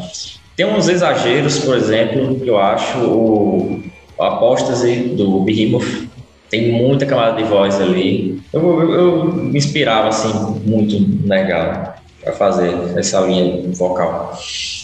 É, mas estou mudando algumas coisinhas aí de voz, música nova, colocando os vocais limpos. É, esse não, não é nem tão novidade, porque a demo que a gente gravou antes do disco, em 2010, tinha um cover do Septic Flash, Light que tem o vocal limpo, né? E nem sei se vocês estão na internet aí, cara. Mas eu lembro que até eu mandei contato lá pros caras. Não, a gente pode lançar, é só uma demo autorizada. Fala com a Season of Mist, fala com, com a gravadora. Não, é coisa da grande aqui. Os caras, beleza, não, pode gravar, autorizado. Foi um cover autorizado, sabe? É, gravação caseira mesmo. Aí eu tô repensando algumas coisas, sabe? O Life, ele é... Assim, foi o primeiro disco, inclusive, que eu gravei e produzi ele todo. Assim, eu já trabalho com gravação há tempo, mas foi o disco que eu peguei tudo início, né? Então, assim, as músicas eu que fui compondo a maioria, o pessoal foi ajudando, né? Davi, meu irmão, que era baixista, Rafael, baterista, que está de volta na banda agora também. É, reorganizei os arranjos, o pessoal trazia as ideias, eu reorganizava lá dentro. Como, por exemplo, o refrão, o refrão de Tanatolatria, aquela melodia que tem no, no coral lá, não é minha, é de Davi, né? Mas era um pouco diferente, então ajustei ali e tal. É, então foi um que eu peguei tudo, bicho. Foi produção, fui gravar, eu trabalhava no estúdio, a gente gravou lá nesse estúdio. É, foi cansativo, passei muitos meses que eu lembro mixando, masterizando, atrasou muito, assim, assim, tipo seis meses, pô, a gente queria ter lançado e eu lá catando nota por nota para fazer tudo bem trabalhado. Tive um, uma época, um burnout porque eu trabalhava no estúdio até meia-noite, nesse estúdio que eu trabalhava. Então, fazer faculdade, trabalhar no estúdio, era lançando disco e eu lembro que, assim, eu ficava olho piscando, cara, eu ficava na frente do computador, mas não tava aguentando não. Mas é um disco, assim, que eu acho muito bom, né? Assim, é um filho realmente que eu tenho por conseguir fazer isso aqui, né? É uma coisa, de fato, que eu tenho orgulho de ter feito. É... O que é que posso falar mais dele? Tem algum comentário aí que os meninos tinham falado? Não... Eu ia falar sobre roupas. roupas que vocês usam. Sim. Não sei se vocês estão trocando isso de. Já, não, não vai. Eu tava repensando essa questão aí. Porque, na verdade, aquele figurino ele foi pensado já pro From Dust, foi pro próximo disco. Uhum. Não, foi, não foi no live, não. É, foi transição. E aí a temática realmente é com aquela questão do figurino é do From Dust e é outra coisa que a gente está é, planejando para o próximo ano, né? Que é para fazer o, a continuação, né? Que é o disco. Era um disco conceitual, a gente teve que gravar só metade, porque conseguiu aí o, entrar na, naquele projeto né, do Itaú Cultural, né? Que a gente tocou lá no Itaú, né, lá na Avenida Paulista e tal. Foi grande aquilo. Não consegui, mas foi tipo Pensa as roupinhas, assim, que eles usavam, os vestes, eu não sei chamar aquilo. E ficou muito legal, assim, as luzes, o palco profissional. Ficou... Eu fico chorosa de não ter ido naquilo até hoje. e, mas enfim, a gente tá pensando em fazer esse lançamento do. Caso, seria o terceiro disco. É, a gente regravou, já está tudo pronto, falta só gravar as vozes, na verdade. Mas está tudo gravado. A gente regravou o From Dust, e gravou as músicas que estavam faltando, né? Do álbum conceitual. Que aí vai ser From Dust to Dust, né? Do pó a pó mesmo, vai ser o, do conceito aí que a gente tava, tava trabalhando. Só que passou muita coisa, né? Banda, galera saindo, o Davi saiu e Lucas saiu, o Felipe também saiu, né? Ficou meio conturbado o negócio, entrei no mestrado, ficou difícil de manter, os caras estavam tentando manter a banda ali, mas não rolou. Enfim, próximo ano a gente lança. É, era para ter lançado agora um split com a banda daqui, mas não rolou, tô atrasado, inclusive, vou ver se próximo mês dá para soltar, aí vai ser online mesmo. A gente ia tentar fazer em vinil, né, de 7 polegadas, mas tá muito caro fazer, não rola. E tem, a gente tá cheio de música, tá cheio de música, pô. Tá a gente tá entupido de música aqui, a gente tá com esse split para lançar ainda esse ano. É, um EP, eu não sei se a gente consegue fazer aí físico, com três músicas, e aí, próximo ano, fazer o From Dust to Dust, que eu acho que vai ser lançado por um selo daqui do estado também, que é a Mossoró, a Rising Records. Vai ser um disco longo, cara, tá quase uma hora. Hoje em dia é difícil parar para ouvir tudo. Mas, enfim, é uma ideia que a gente tinha, já estava tudo pronto, vamos fazer, né?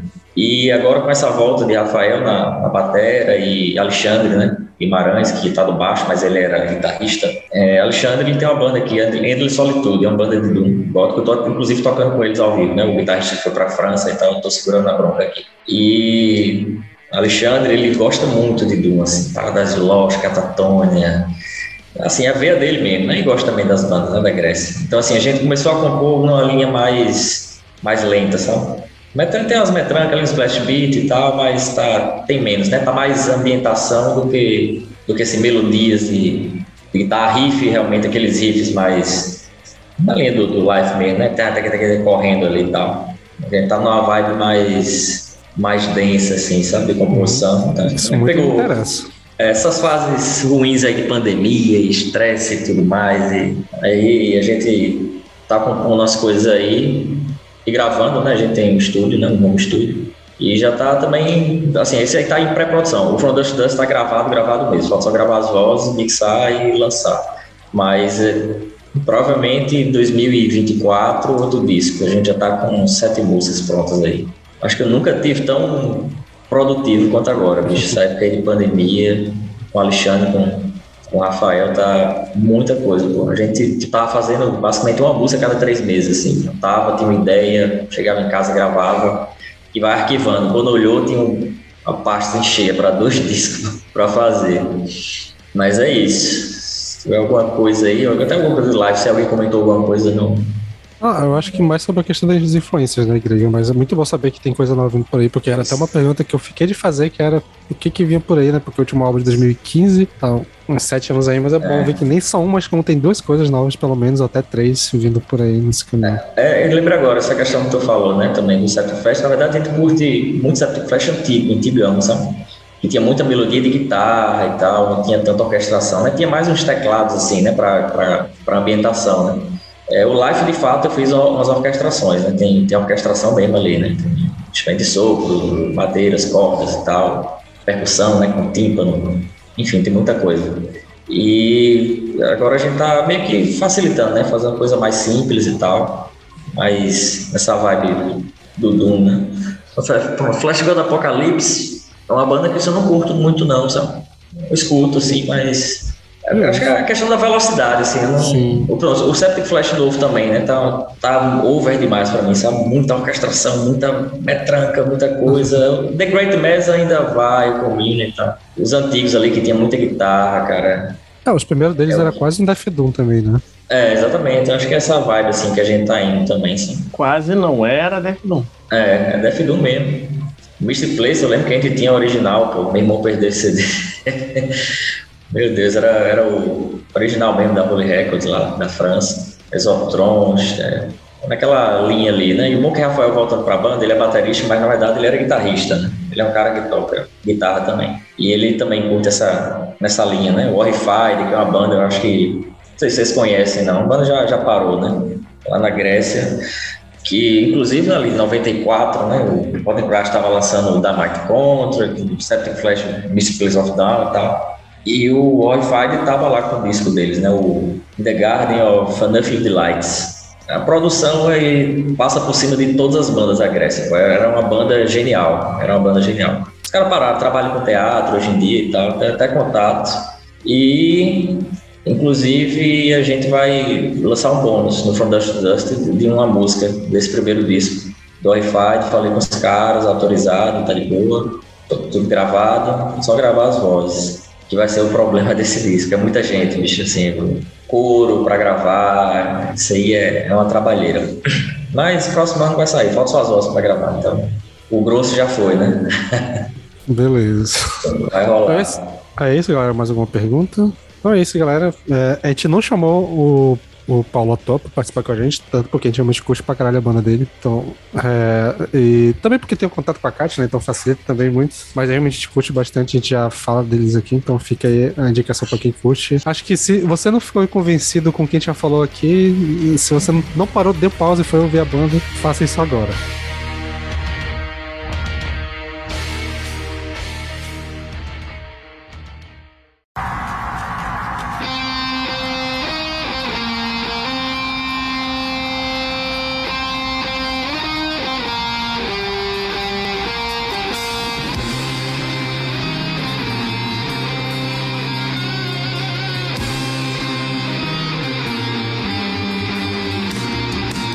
Beleza, então prosseguindo aqui e ainda na vibe Doom, em Mossoró nós temos a banda Black Witch, uma banda de Stoner Doom formada em 2015 que até o momento tem um álbum e três EPs lançados e na formação nós temos a Lorena Rocha no vocal, Rafon Costa na guitarra, Jorge Luiz no baixo e Fred Nunes na bateria. E aí, galera, o que vocês acharam de Black Witch? O álbum, né, que na verdade, antes de passar para vocês, o álbum que a gente vai usar como referência é o Soviet Coagula de 2016. Cara, de novo, Stoner Doom não tem erro comigo. É incrível, cara. Eu vou pa- parar pra ouvir um pouquinho de Stoner Doom assim, é muito difícil alguma coisa não gostar, sabe? E eu confesso que na, na primeira música desse álbum eu fiquei tipo, hum, não sei se eu gostei tanto da- do vocal assim, achei meio desconexo e tal, mas chegou na segunda música e já gostei pra caralho. Então é isso. Então é, acho que junto ao meu, meu top 3 do, da pauta aí, foi isso aí. Ninguém perguntou, mas tô falando. É, acho que foi o Catá- Catáfero, foi o Black Witch foi o, a Falange, assim, as três, três bandas que me conquistaram legal nesse, ah, nesse, nessa pauta. E, cara, é uma delícia quando, quando eu vejo um riff bom de Stoner e o cara fica forçando aquele riff por três minutos seguidos. Adoro, acho sensacional. Tem gente que pode achar repetitivo, chato e tal, mas eu acho uma delícia. E é isso, cara. Eu gostei muito do, do álbum inteiro. Passa tranquilinho pra mim, passou assim rapidinho e 52 minutos não é um álbum pequeno, mas eu não ligo, eu acho maravilhoso. É, tem ótimos riffs, tem uma pegada Stoner Doom que me conquista fácil, então assim, se você gosta do gênero, esse aqui é mais um álbum que vai te conquistar facinho. Cara, que banda. Mas que banda foda. É, faço das minhas palavras a, a do Lucas. Realmente, o Stoner Doom não tem erro comigo. Eu não lembro de encontrar uma banda de Stoner Doom que eu tenha detestado. Então, assim, eu fui ouvir a banda. Primeiramente, eu gostei da capa. Eu falei assim, pô, bora lá escutar. Caramba, os, os vocais ah, incríveis da Lorena Rocha. Ela canta bem demais. Os riffs de guitarra. Caraca, essa pegada desse. do som do Stoner, né? Que ele é um pouco mais. é, O Doom, ele é arrastado, ele, ele é meio. Ele te puxa pra baixo, né? É um, é um, é um som que te, te aterriça. E ele é mais de pé no chão, mas ao mesmo tempo que ele é mais dinâmico, né? Não sei se eu consegui entender a minha ideia. Enfim, essa banda consegue fazer isso. E, cara, é incrível, muito bom. Que achado, que achado. É uma das top bandas também, minhas aí do, da pauta. Gostei de ter conhecido. Ah, e também é, eu gostei do baixo da- dessa banda. O baixo tá incrível. Acho que essa foi mais uma banda que eu ouvi e não tava na vibe certa. Porque do mesmo jeito consegui captar as coisas mais técnicas, o El falou do vocal e tal. Mas aí eu já tava, tava matando a minha vibe e eu falei, não, peraí, que ouvir, né, ouvir em outro momento. Então, Black Witch, eu vou ouvir vocês quando eu tiver menos ok. Bom, esse ano eu já tinha curtido muito, né, a banda We Devil, né, que lançou um álbum que é mais ou menos essa da vibe. E eu não sou tão fãzão, assim, de Stoner, né, mas eu tô começando a descobrir melhor o gênero e curtindo mais as coisas que saído recentemente. E eu acho que por isso, né, por já ter esse é, já ter curtido do, do, Weed, do Weed Devil, que era mais ou menos essa vibe. Quando eu fui ouvir, foi fácil pra mim. Então, é uma banda que eu acho até ele tem mais inspiração ainda de Black Sabbath que, do, que o, Weed Devil, que eu achava que não fosse possível, né? Puxar mais ainda. E eu curti pra caramba. Acho que o andamento das músicas são legais. Acho que o vocal combina pra caramba. Eu até fiquei pensando se o próprio Weed Devil já não, não, não se inspiraram nele de alguma forma, porque até o vocal é bem na mesma linha. Então, eu até fiquei pensando que na hora que a gente foi falar, né, do Devil lá no episódio de lançamento, eu fiquei falando, ah, nunca vi uma banda nessa vibe e tal. Então, tipo, não só já tinha bandas, como no Brasil já tinha bandas nessa vibe, com esse tipo de produção, esse tipo de vocal, combinando tudo no Doom. E eu curti pra caramba. Eu gostei muito dessa capa. Eu tô tentando lembrar qual é o nome do estilo, acho que é estilogravura, parece, eu acho que foi feita estilogravura. E acho que fica bonito pra caramba, assim, acho que funcionou legal. Pra, muito bonita a capa. E como todo, é muito bem feito, os riffs de guitarra, baixo, bateria, tudo combina bem, mas acho que o vocal acho que me pega mais, que é essa coisa que parece meio desconexo, mas tá ali funciona legal, tem uma coisa meio Ozzy ali no meio também, né? De ser uma coisa meio dissonante, mas que combina, que faz sentido ali, que não, não tá prezando por ser um vocal bonito, mas um vocal que impacta e tal. Eu, eu curti pra caralho isso.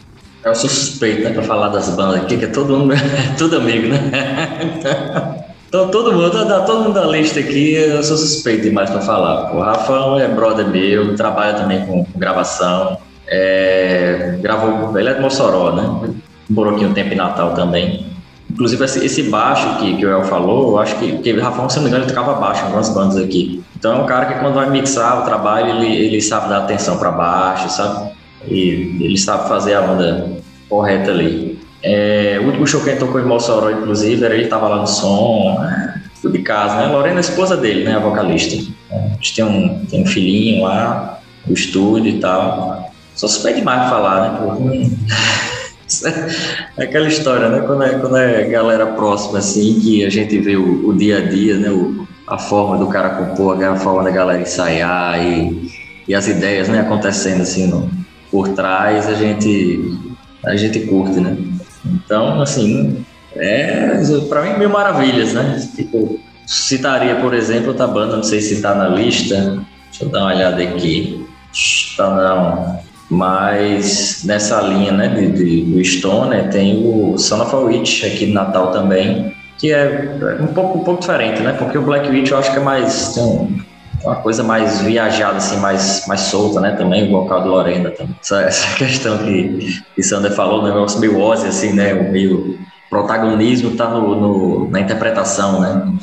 Isso é legal. Já o, a outra banda aqui, o Son of a Witch, que é uma banda muito boa, inclusive, os caras têm selo lançando coisa aí na Europa e tal. É, os caras são mais viajados em, em, em timbres, sabe? Em efeitos e tal. E Nelson, que é o vocalista, ele tem uma precisão assim mais, mais rock and roll, sabe? Mas é isso, bicho. É, Stoner, assim, eu também não sou fã de Stoner não, mas mas é difícil, né? Parece uma banda de Stoner ruim, bicho. É um som que, que é certo, é um som que é certo.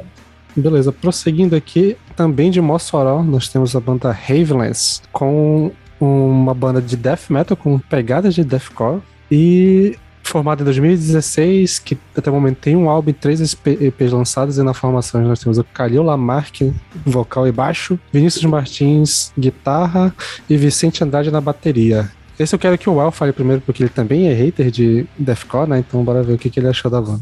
Ai, ai, Sander.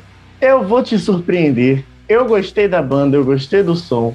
É muito bom. Sério, até comentei lá na pauta e falei assim: VNE Podcast me fazendo gostar de Deathcore. É pela primeira vez. Quem me conhece sabe que eu não gosto de deathcore, eu não gosto de metalcore, eu não gosto de. Sei lá, mas quando eu tava ouvindo o som da banda, eu, eu gostei, acho que me cativou. Um, eu não, não vi nada ali que me incomodou na sonoridade. Muito pelo contrário, fiquei com vontade de querer ouvir mais. É uma banda bem interessante. Gostei da capa do álbum, inclusive. É, é, ela é bem macabra, bem sinistrona. Enfim, eu curti, curti bastante. É, deixa eu intrometer logo, porque é tudo, é tudo de casa, né, bicho? Aí mais fácil fazer os comentários aí também. Também não é estilo, né? Calil, gente fina. Calil, inclusive, o do Sol, como eu falei mais cedo, né? A gente tinha um bar aqui, né? O do Sol, que virou festival e tudo mais. E tinha uma sede do Sol de Mossoró, que era Calil. E organizava lá, a casa era Calil. Era uma casa muito boa. É, era pequena, tipo um pub, mas tem um primeiro andar com é, dois quartos, se eu não me engano, para receber bandas. Então, assim, viajava lá e dormia por lá mesmo. Bem organizada, a casa com uma acústica muito boa. É, Calil tinha outra banda, eu acho que era a mesma galera, Monster Coyote. Era praticamente a mesma galera. E não sei o que foi acontecer. O Monster Coyote tava viajando, os caras estavam nessa loucura mesmo, pegar carro e viajar o Brasil todo. E aí meio que sumiu e os caras apareceram agora com o Heavenless, né? Nem cheguei a perguntar o que foi que houve, não. É, Vicentão, que é médico lá, médico da galera todinha lá em Mossoró, Batera, gente fina. E uma coisa muito boa, bicho, que eu, que eu achei do disco, é que quem fez a produção, quem gravou foi Cássio Zamboto, que é outro brother nosso aqui também. Assim, acho que Cássio tá em Natal, não tá em Mossoró não. Cássio é um monstro, pô.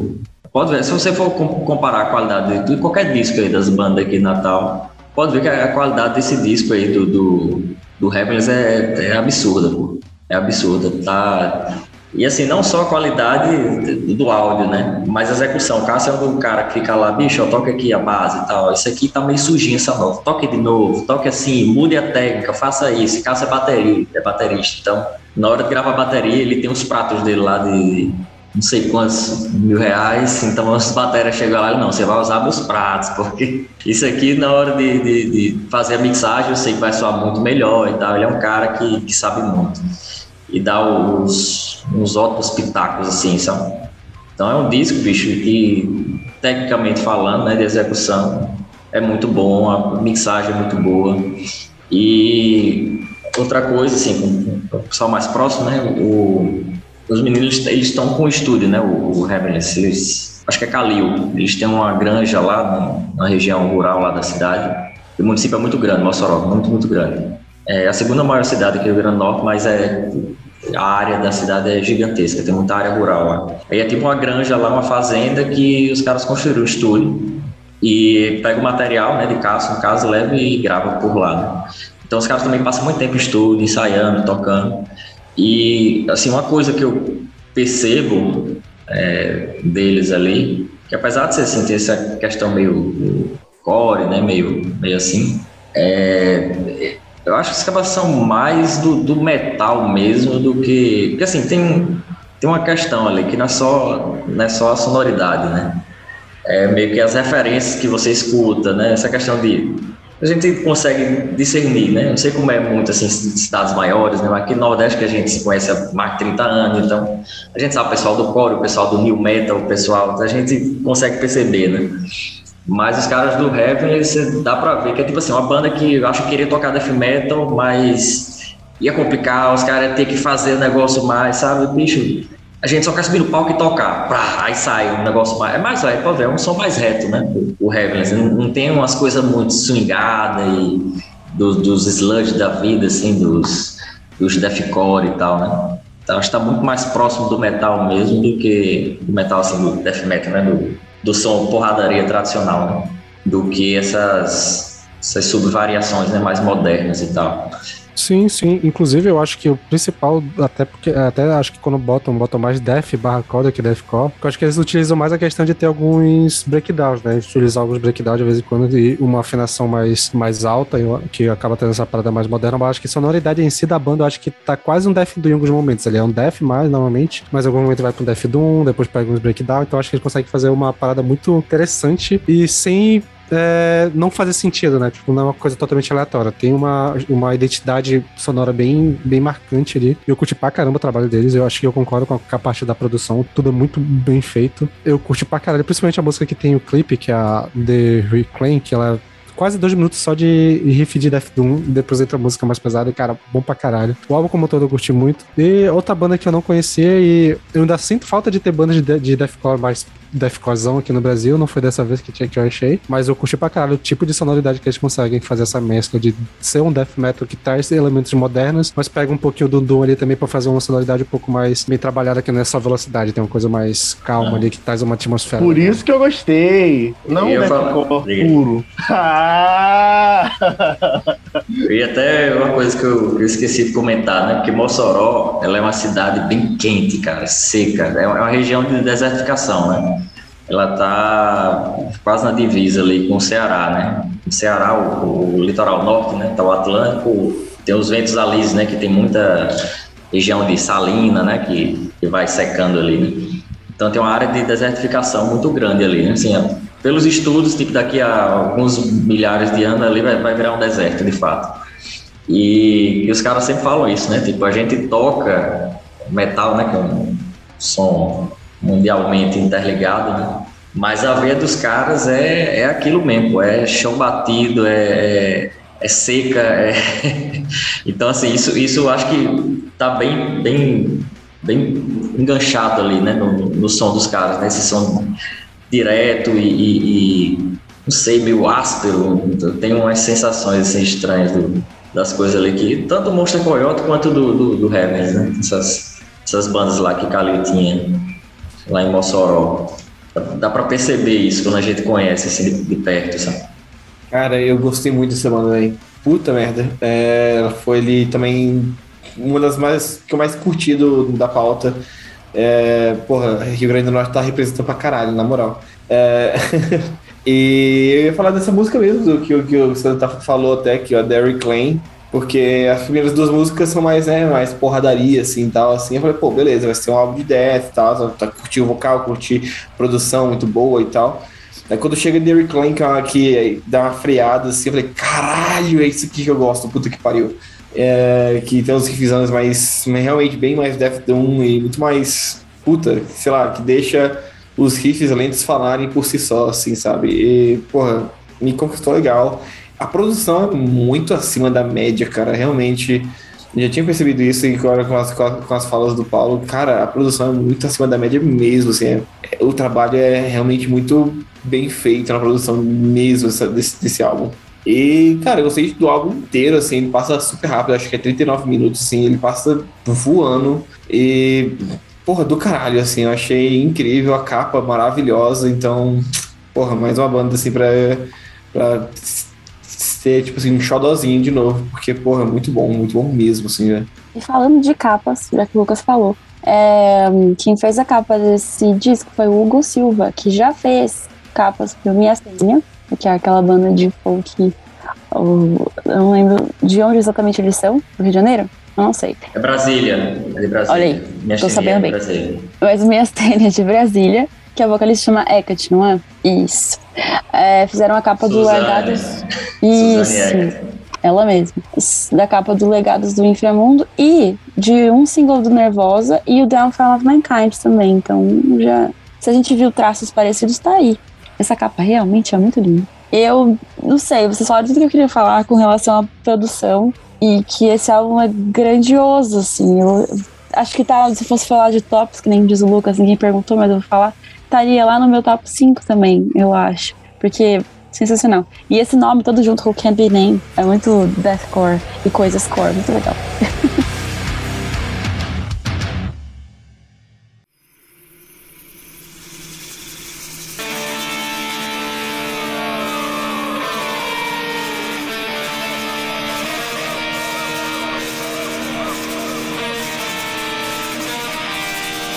Beleza, então pra fechar as, as principais bandas que a gente vai falar do Rio Grande do Norte, nós temos o Insiku, banda de black metal formada em 2018 em Natal, até o momento com um álbum lançado e na formação tem João Guilherme no vocal, é, o Adriano Sabino na guitarra, o Breno Xavier na guitarra, a Heloísa Saldanha no baixo e o Anísio Souza na bateria. E aí, galera? A- o álbum que a gente vai usar de referência é o, o único deles, né? Que é o Damnation Memory, de 2020. E aí, o que vocês acharam? Cara, eu gostei demais dessa vibe indígena, né? Da- das letras das, da- da- das músicas, né? dos contos em cada, em cada faixa. Eu achei bem interessante, né? Inclusive tem umas músicas com o nome né? Kuarufi, né? Wakanti. Enfim, eu achei isso muito foda. Lembrei de uma outra banda nacional que eu gosto, mas só que no momento eu perdi o nome. Fala da cultura indígena brasileira, né? É do mesmo tipo de som ou não? Não, é não. É É, lá- eu acho que é a banda de Zândio, não? É que Arandu, Araquá? É, a Aran- Araquá, não. Arandu Araquá. Isso mesmo. Sabia?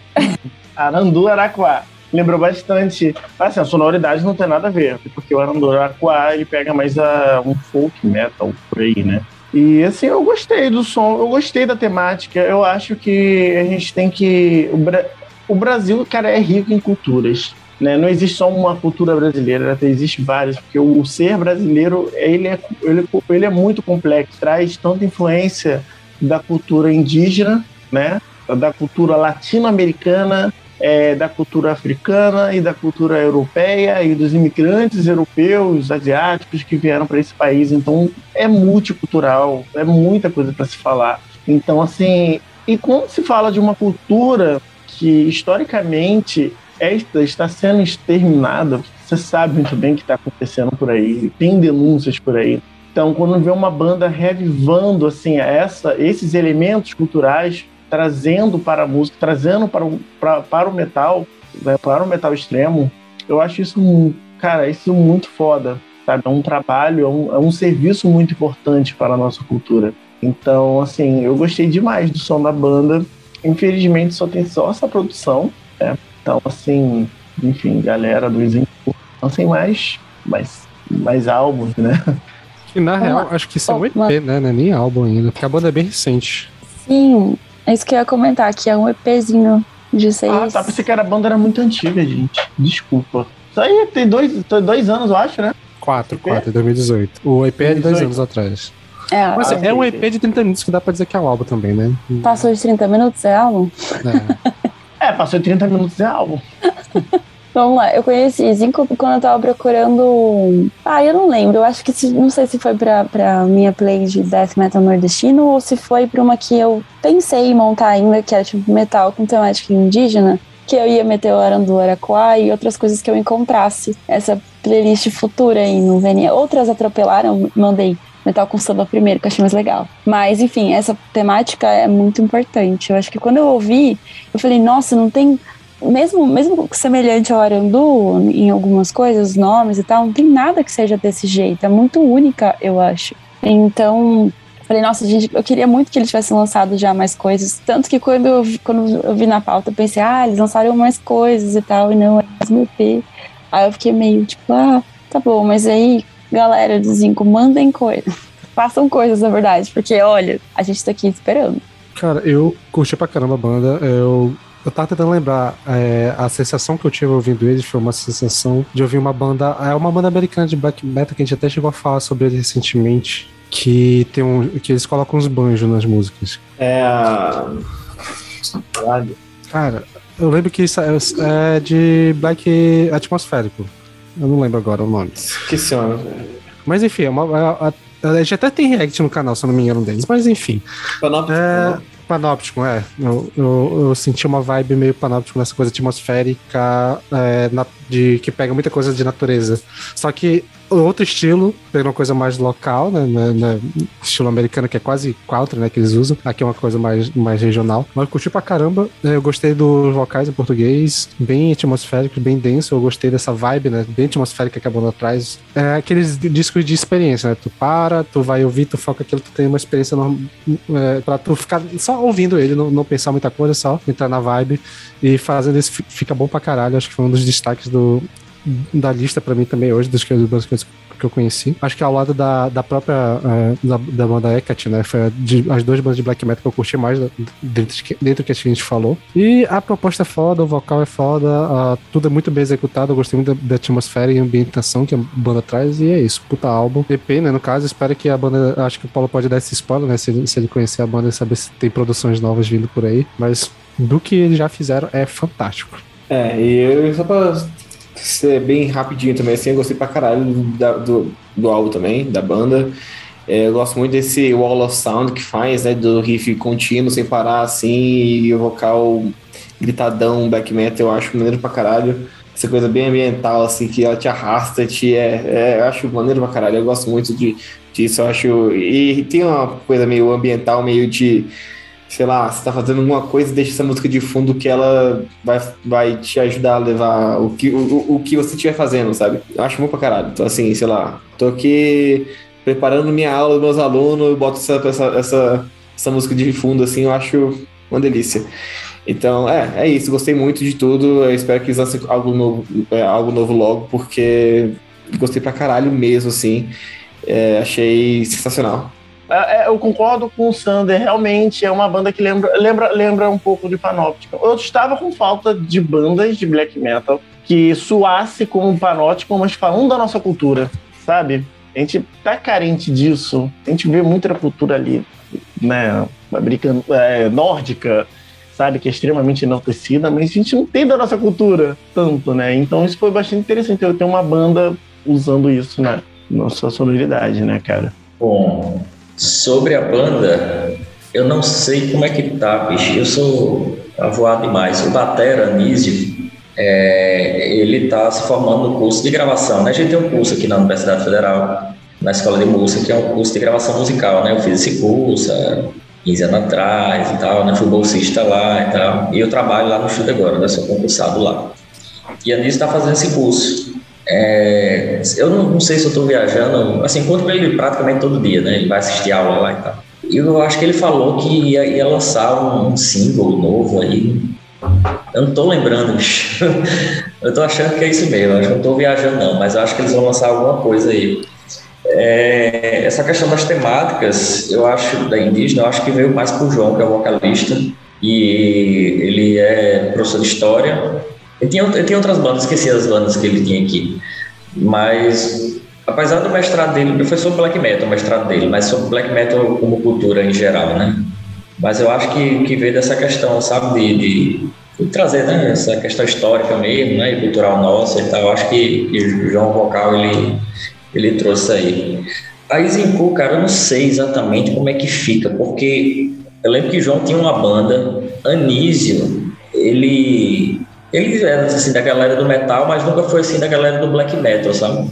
Ele, eu acho que ele tocava em outras bandas, assim, banda de, de rock talvez, não sei. Era outra pegada. Adriano Sabino, que é o guitarrista, ele já tocou em várias bandas de tudo, de tudo. E o bicho grava também, ele faz as produções aqui legal.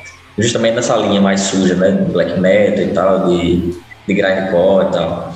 Breno, que é o, o outro guitarrista, ele, acho que a banda principal dele é Deus Ebu, é outra banda. Então, assim, meio que o Zincubo apareceu, eu fiquei achando assim, ah, deve ser tipo um projeto, né? Tá, tá, a galera tudinho já tem as bandas ali e tal. Na sonoridade, assim, essa saudade do black metal, né? Que, que, que o Lucas falou, né? Que fica aquela, aquela massa ali sonora de ambientação da metranca com riffs soltos, barulhento e aquele vocal agudo cobrindo tudo ali, né?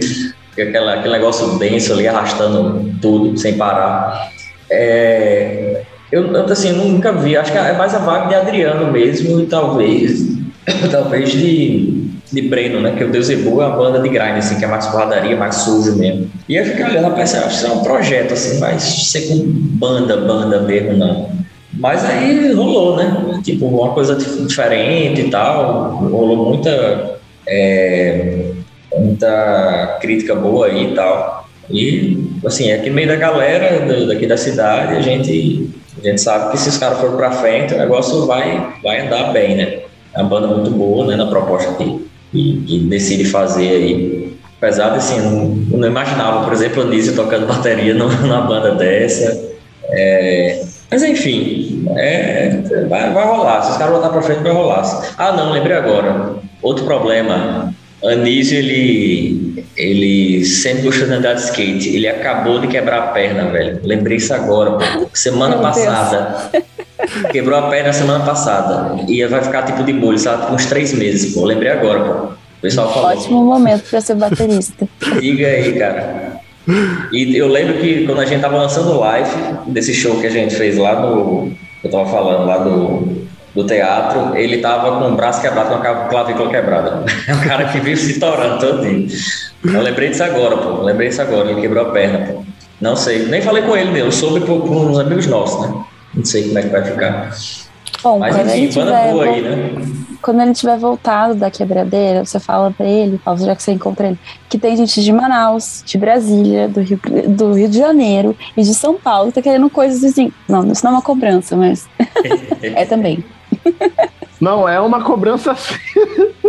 Beleza, então para fechar o bloco do Rio Grande do Norte, nós temos aqui as nossas menções. A primeira que temos aqui é um, um split né, do Whiplash Attack Volume 1, que tem bandas como Cross-Kill, Deadly Fate, Auschwitz e Hammeron. Esse eu queria que o Paulo explicasse um pouco, queria que botasse a indicação aqui na pauta. Tá, deixa eu Deixa eu explicar. Esse, esse, esse split aí, cara, foi lançado pela Whiplash, que era uma loja que a gente tinha aqui na década de 80, 90. É, ela deu uma parada porque o dono Luciano, na época, teve um, uma leucemia, morreu e tal. Mas a loja era muito movimentada, tipo, o Brasil inteiro. Brasil inteiro. O Luciano estava lançando banda do Brasil inteiro, do, do norte, do sudeste. Era uma coisa surreal, assim. Tipo, não se fosse falar do Nordeste, falava em Natal, porque era, era o point, né? É, o pessoal da Rock Brigade, né, que era, era loja ainda, era um negócio bem pequeno, o pessoal vinha para cá, fazia trocas de, de, de, material com eles, sabe? Aí depois a Rock Brigade virou um selo também, que acabou pegando a Cross, que é uma dessas, dessas bandas aí do Split, levou para São Paulo para gravar lá, né? Que foi o primeiro vinil que a gente teve aqui, acho que tá até na lista aí, não sei. Não, acho que não. É, então, assim, é um, é um marco, é um, é um vinil extremamente difícil de achar, uma raridade. Em termos de qualidade, é assim, mal gravado, foi gravado na época aqui na casa de, de Edu Red, que era do, do Sodoma, uma banda antigona aqui também, foi a primeira banda de metal aqui, em 80 85, eu acho. Então, assim, foi um negócio que movimentou pra caramba, né? Você tinha, em São Paulo tinha, né, a Mano, daquelas coletâneas, Metal SP, né? Que tinha Posos e tal, ali, 84, 80. Sim, sim. Por aí, né? Saíram duas, pronto. Aí a galera fez uma daqui com as bandas, né?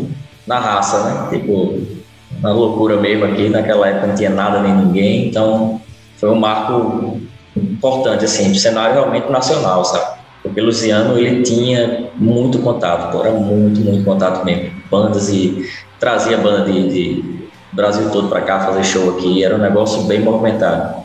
A morte do bicho aí pairou aquela, aquela nuvem negra de tristeza aqui na cena, foi bem, foi bem barra pesada. Quer que eu vá seguindo aqui? Eu posso seguir, eu tô, eu tô aqui com, ela, com as menções aqui. Se então, você quiser, eu vou. Então, já, já é de casa, então pode seguir. é, o que tá seguindo aqui é o a Lord Blasphemate, né? Era uma, foi a primeira banda de black metal que teve aqui, é, 94. Eu fiz o último disco deles, eu fiz a mixagem, a masterização e a coprodução, né? Eu fiz a orquestração de tudo, gravei uns, umas vozes limpas lá também adicionais, gravei as guitarras solo, gravei muita coisa. É, o último disco é, é, bem interessante, o Lúcio Prometheus. Bem nessa vibe também de, de Hot Crash, Varatron, bem black metal mais, mais ritmado. O Last May, se não me engano, essa banda é Mossoró, né? Acho que tem uma menina cantando, cara, tô nem lembrando, mas acho que é, deixa eu ver aqui. Sim, sim, é uma menina cantando. Eu acho que ainda não lançaram nenhum álbum ainda, só tem uns singles. Mas, mas é eu, que eu já ouvi falar muito bem deles. É, exatamente. Eu, eu cheguei a, a ver algumas coisas na época que eles soltaram um single, não foi EP, 2016, EP. 2021, cara. Não sabia não. Mas eu também lembro que a qualidade da gravação, tipo, você e assim, a interpretação também, eu acho que a mina cantando, né? Na banda. Isso, isso. É a, é a deixa eu ver aqui. É a Grazi Mesquita. Isso, mas pronto, eu lembro da, da, essa questão da dicção, assim, pô, bicho, tipo, isso é daqui do estado, sabe? nem, nem sabia que existia, não, mas eu lembro, eu lembro de ter sacado essa banda. Muito bem, bem produzida, bem. A galera sabe, sabe fazer. O Open the Coffee aí é é de casa, né? Que é de Claudio Slayer, um cara extremamente malhado, malhado no bom sentido, todo mundo conhece, né? No Brasil inteiro, fora inclusive, teve, sei lá, um show na República Tcheca lá, Crisium tocando, Max lá tocando, ei galera, galera do Brasil, eu, Claudio Slayer lá no Natal, de na República Tcheca, os caras do Cris reconheceram o Claudio. Claudio é um, é um figuraço aqui, um dos caras mais velhos da cena. Esse projeto, que é o Open Coffin, é bem death metal tradicionalzão mesmo, é, bem na linha assim, sueca, né? E foi um meio que revival que ele fez aí da, da banda que ele tinha, que era Insane Death. Foi acho, a primeira banda death metal daqui, da cidade, do estado, obviamente. É, acho que em 1990. E a banda acabou se dissolvendo porque Taisha saiu, que era vocalista, e foi para Sanctify, que é outra banda aí, que é bem antigona aqui também, que inclusive é meu objeto de pesquisa, eu, tô, eu faço mestrado em música, estou pesquisando a Sanctify. E Cláudio trabalhou também muito tempo na Whiplash, então é um cara que Falar em Natal, qualquer buraco aí do, do Brasil vai saber quem é Claudio Slayer. Então, assim, é, é um cara já com 50 e poucos anos, então ele. É, na linha do death metal, isso aí tá, tá, tá, tá, tá no, no topo. É, os timbres perfeitos, parece que você tá ouvindo realmente um, uma banda da década de 90 atualizada, né, para 2020. Inclusive lançar, lançou um, claro, lançou agora um disco novo do Open the Coffee. Não saquei ainda não, novo não. Do Words Isaac Casket, eu acho o nome do. Vou até pegar com ele depois. O Expose Hate está aqui na, na, na, sequência, é banda de Cloud também. Ele, depois que acabou com esse MDF, ele trabalhou lá na iPlash e passou um tempo sem tocar. Aí quando ele decidiu voltar a tocar, ele montou essa banda aí, 99, é que é mais grind, assim, é uma porradaria. A gente tocou com eles agora, sexta-feira a gente tocou. Foi o Catafeiro, o Expose, o Andrade de São Paulo e o Night Breath, a banda aqui também, tá voltando. Então, assim, porradaria também nessa linha Death Grind, é, o Expose é bem conhecido aí também, né? Porque, claro, também é muito conhecido, né? Na cena aí nacional, né? Então, para quem curte o estilo mesmo, se não conhecer, tem que conhecer. É, a Sanctify foi o que eu falei agora também, né? Que é. Tô pesquisando aí os caras, são brothers meus também de muito, muito tempo. É, foi uma banda formada também ali 90, 91, bem antigona. Os caras estão ativos, acho que tiveram hiato assim de pouco tempo, dois anos, mas sempre lançando split alguma coisa ali com outra banda. Tem. Acho que tá com quatro discos agora. Bem na linha Morbid Angel mesmo, death metalzão na Tora. É, e o Witch, né? Eu nem sabia que estava aqui também, não. Eu tinha comentado, né? Na, o Black Witch, né? Que é uma banda de, de Stone, assim, né? Bem viajado, bem, bem interessante. Alex, guitarrista, bota muita coisa lá de timbres, assim, efeitos que dá uma, uma viajada massa no som. E Nelson, vocalista, velho, o vocal do cara é muito foda, muito foda. Aquele vocal gritado, assim, com muito drive. E outra coisa que eu só vim descobrir, assim, anos depois, né? Que Nelson já teve AVC, pô. E o cara canta de um jeito, meu irmão, você vai ter outro AVC aí, velho. Segura essa, essa, essa onda aí. Bicho é, é foda, o vocal muito foda. O vocal do Nelson é muito foda, muito foda mesmo. Beleza, depois dessa aula de história sobre metal em Potiguar, nós encerramos esse bloco e vamos para o último estado de hoje.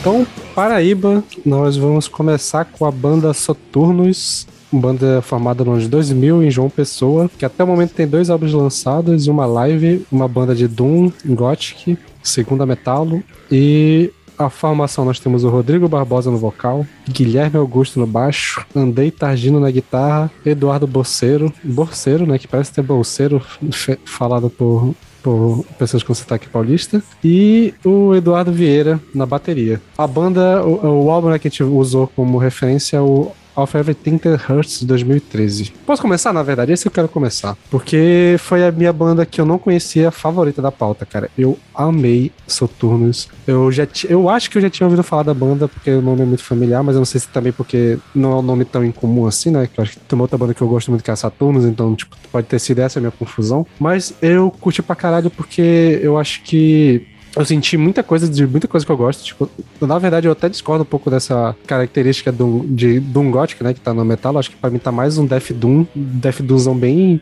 classiqueira. E me lembrou de coisas tanto clássicas, tipo um Paradise Lost ali, de algumas coisas, mas também me lembrou muita coisa do November's Doom, principalmente quando entra o vocal limpo, mais grave e tal. E cara, eu achei tudo perfeito. Uh, os times de guitarra, a bateria, o vocal, o estilo de composição, o estilo de riff. Cara, eu, eu realmente não sei nem por onde começar, de tanto que eu curti pra caralho esse álbum. E eu fui procurar o outro também, curti bastante. Eu fui procurar coisa ao vivo deles e também é tudo muito bom. Naquilo que o, a Kátia e o Lucas estavam falando, ah, que a banda que acabou me impedindo de ouvir, ouvir as outras com mais calma, o Saturno Fest. Acho que eu fiquei uma semana inteira só ouvindo eles. E, inclusive, eles lançaram um DVD. É, uns anos atrás, que é o de aniversário de 15 anos, que tá muito bem gravado também, então tá, tu consegue ver as músicas ao vivo muito bem executadas e, cara, é, é, incrível. Eu não sei se a banda é, a banda depois desse DVD não tem mais lançamento, então não sei por onde anda, né? Se a banda existe e tal. Mas eu curti pra caralho, eu espero que eles ainda, ainda esteja na estrada, porque puta que pariu, que som fantástico, assim. Sendo meio. É, exagerado, talvez, ou talvez não, eu acho que a banda virou uma das minhas bandas de Death Doom favoritas, assim, no geral. Eu acho que pra mim tá pau a pau com essas outras bandas que eu citei, assim, cara. É realmente fantástico o som deles. Caralho, isso aí, bota fé. É, e eu gostei pra caralho também. Acho que essa é a banda que fecha meu top 5, assim, do, da pauta, tá ligado? Acho que pra fechar o top 5 seria essa banda, assim, porque, pô, de novo, né? Doom não tem como errar. Eu também não entendi muito bem esse fato de Gothic, eu acho que é mais o Death Doom mesmo, assim, Death Doomzão. E o vocal, vai, caralho, quando ele vai, puxa aquele, aquele gravizão, assim, do, do fundo da, da alma, é muito bom, né? Uh, mas é isso, gostei pra caralho do álbum, achei sensacional. Eu não, não tive tempo de ouvir mais de uma vez, então eu ouvi uma vez, eu gostei pra caralho. Acho que a música que eu mais gostei foi The Doors of Perception, mas eu gostei do álbum inteiro, assim, foi, foi muito bom, ah, foi, foi, foi muito tranquilo de ouvir, 45 minutinhos também, assim, é super rápido, super tranquilo. Porra, muito bom, gostei pra caralho. E, e, muito bem produzido também. Achei muito bem produzido mesmo. É, eu também acho que já tinha ouvido falar em algum lugar, mas realmente acho que Soturnos é, um, é uma palavra meio comum, do, do meio, no, meio de metal, assim, sei lá, não sei. Mas enfim, gostei pra caralho. Cara, eu gostei muito do som da banda. É, eu concordo com o que o Sander disse. É uma sonoridade que bate assim, de frente com o que a gente conhece lá fora de bandas clássicas, como November's Doom, né? Então, assim, é um, eu, não, eu não encontrei o Gothic Metal que o Metal me prometeu. Pra mim é o Death Doom ali, o mais puro suco de Death Doom mesmo, né? Essa sonoridade aí. É... Cara, eu gosto muito de Death Doom. Ouvinte do VNE sabe, quem também acompanha as minhas, a minha acompanhamento nas redes sociais sabe que eu gosto muito de Death Doom, é um dos gêneros favoritos, né? Então, assim, quando eu escuto assim, é muito fácil me pegar, né? Eu sou suspeito para falar de Death Doom. Então, assim, eu, eu achei legal uma banda, assim, desse porte, de uma qualidade musical tão boa, sabe? Ter aqui no Brasil. Então, assim, que achado, hein? É, eu não sei quem foi que colocou na pauta, mas que bom que estava na pauta. Foi um grande achado. Essa foi a última banda que estava na pauta antes do Sander arrumar, assim. Então, essa eu também não ouvi, não foi nem que não achar, porque eu simplesmente não cheguei lá. então, mas vou procurar ouvir Soturnos. Realmente é uma palavra muito desse nicho aí, Death Doom, né? Realmente. É uma banda também de brothers, né? De amigos meus aí, de muitos anos, muitos de décadas, falar a verdade. É, Fernando Barba, né? Apelido de Fernando. Meu Deus do céu, Rodrigo. O apelido de Rodrigo, né? Rodrigo Barbosa é Barba, né? O bicho tem uma barbona também. Eles têm um vocal poderoso. Eu acho que, é, na verdade, eu conheci o Soturnos foi em 99. Era outra galera banda.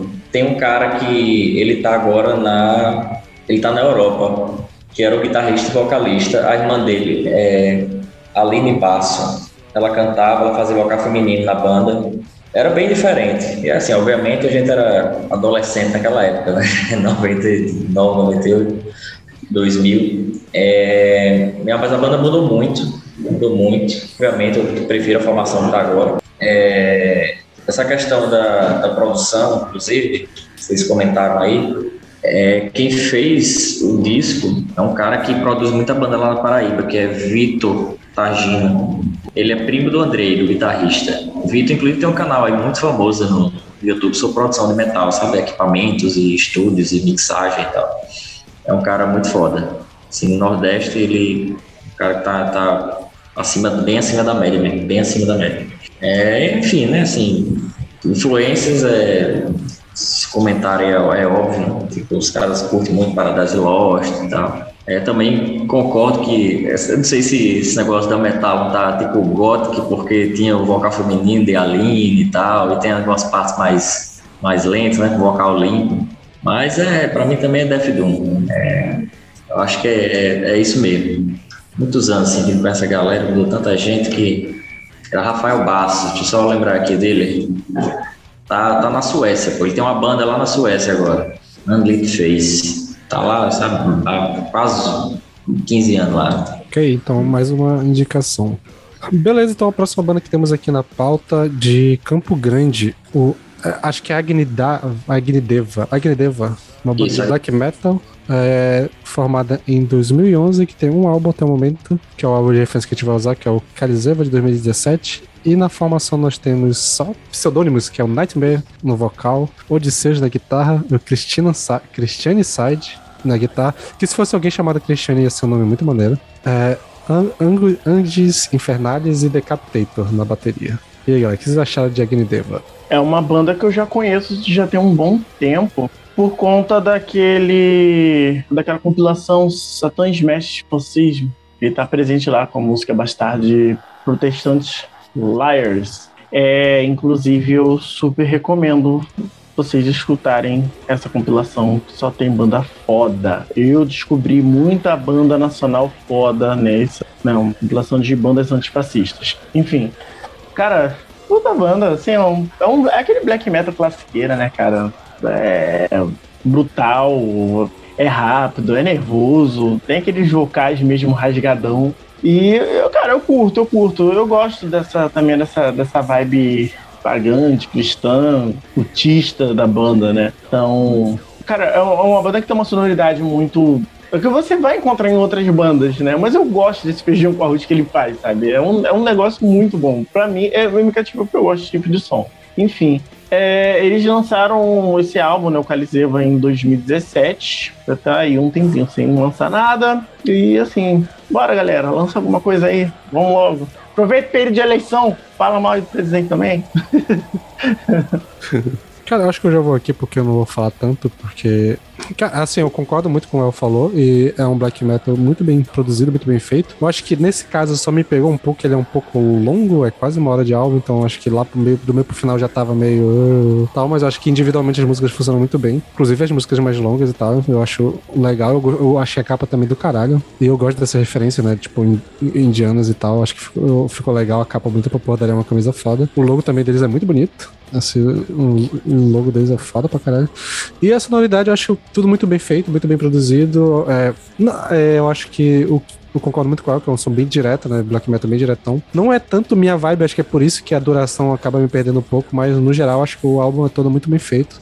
Só que é, pra eu acho que eu tenho que tirar um momento assim para me dedicar um pouco mais. Acho que quando eu ouvindo assim, eu acho que eu lembro que eu ouvi ele no trânsito e eu tava um pouco impaciente na hora e eu fiquei, ah, acho que não vou ouvir isso aqui agora não. Então eu acabei deixando pra depois. Mas eu lembro que tecnicamente eu curti pra caralho a banda, mas faltou ter um momentinho para me dedicar melhor para eles. Eu vou falar rapidinho também, porque é a mesma coisa.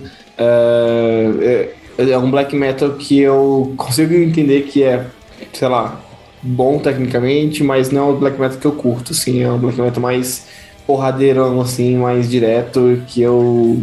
Né, é, acho maneirinho, acho legalzinho, mas foi a mesma coisa, assim, tipo, eu ouvi até metade do álbum, assim, aí eu falei, caralho, isso aqui tá, tá é uma pegada aqui, eu não sou tão fã. Mas dito isso, só falar que o vocal é muito foda, o vocal é realmente muito foda. Mas uh, o, o, estilo, esse estilo de black metal não é muito o que eu, que eu curto. Eu tava ouvindo as músicas assim, meio que ouvindo uma, pulando outra pra poder conseguir dar tempo. Estritamente por isso. Aí eu, tipo, passando pelo álbum e vi a música Virgin Mother Chrome. E eu lembrei exatamente do Ryan Chaos, do, do, do Dissection. E, né, que é Kali, Lilith, etc. E eu fiquei, não, essa aqui eu não posso pular. Eu fui ouvir. E aí você entende por que, que eles têm essa referência, por que tem essa capa sensacional. Eu acho que me pegou um pouquinho também a duração das músicas. Se elas fossem mais reduzidas, eu acho que eu conseguiria absorver melhor. Porque, tipo, são o quê? Dois, umas sete músicas em 50 e poucos minutos. É bastante, né? Então, tipo, você fica meio assim. Mas no, no geral, sensacional. E esse nome também, ah, não sei.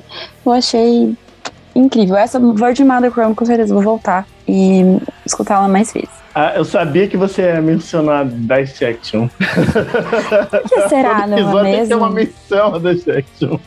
Não, mas não dava pra não mencionar nesse caso, tá, Wellis? Não, claro, é por conta da referência, né? A capa do single do Kali. Não, é, é, eu tava esperando você fazer essa referência. Eu ia fazer, falei, não, vou deixar pra Kátia, que a Kátia é fã de Dissection do VNE. Imagina. Bom, é, a primeira vez que eu, que eu vi foi justamente quando eles estavam mixando o disco. Foi a mesma época que eu estava fazendo aquilo do Lord Blasphemate. Aí o pessoal do Lord tem contato né, com eles, aí mandaram, cara, tem um pessoal aqui também lançando material lá da Paraíba e tal. Aí mandaram, pô, bicho, que massa. Porque assim, o Lord também tem. O Lord basicamente acabou, né, banda aqui. Eles têm essa, essa essa veia né, mais ocultista e tal, esse black metal mais ritualístico. Né? O Lord Blasphemate, ele é, ele é assim, é Telema com força, é Crowley escrachado, né? Ali todo mundo sabe. É, e aí ele falou, né, da banda, ele mandou assim as artes que ela tava fazendo lá, pô, legal. Ah, nunca fui atrás não, aí teve um show aqui que eles foram, vieram tocar e eu não sei, eu tava ocupado alguma coisa, pô. A galera tudo mandando os vídeos lá, caralho, é, é muito foda o show dos caras, eles têm uma, um, uns figurinos assim de túnica fuderoso lá, tem uns instrumentos estranhos, tem com as flautas que o cara lá o guitarrista entrava tocando, tipo as em vez de estar usando teclado, eles fazem de fato lá, sabe? É um show, é um show foda, assim, do que eu vi dos vídeos, eu, porra, bicho, perdi um showzaço. Aí vai ter um evento aqui, um festival. A banda tava escalada para vir, mas aí deu algum bode lá, os caras já não vêm, velho. Porra, bicho, vou perder o show dos caras, bicho. Mas todo mundo fala muito bem, pô, ao vivo é. O visual ele, ele prende muito, né? A gente, pronto, essa questão, né? As músicas realmente são grandes, né? 7 minutos, 8 minutos e tal. O Lord Blasphemy também tem uma música meio assim, sabe? Mas aí no ao vivo dá uma. Ele fica meio preso, né? Assistindo o show ali e tal. Os caras com um figurino massa lá, iluminação e os elementos assim de cena, bem, bem interessante. Queria dar uma sacada ao vivo.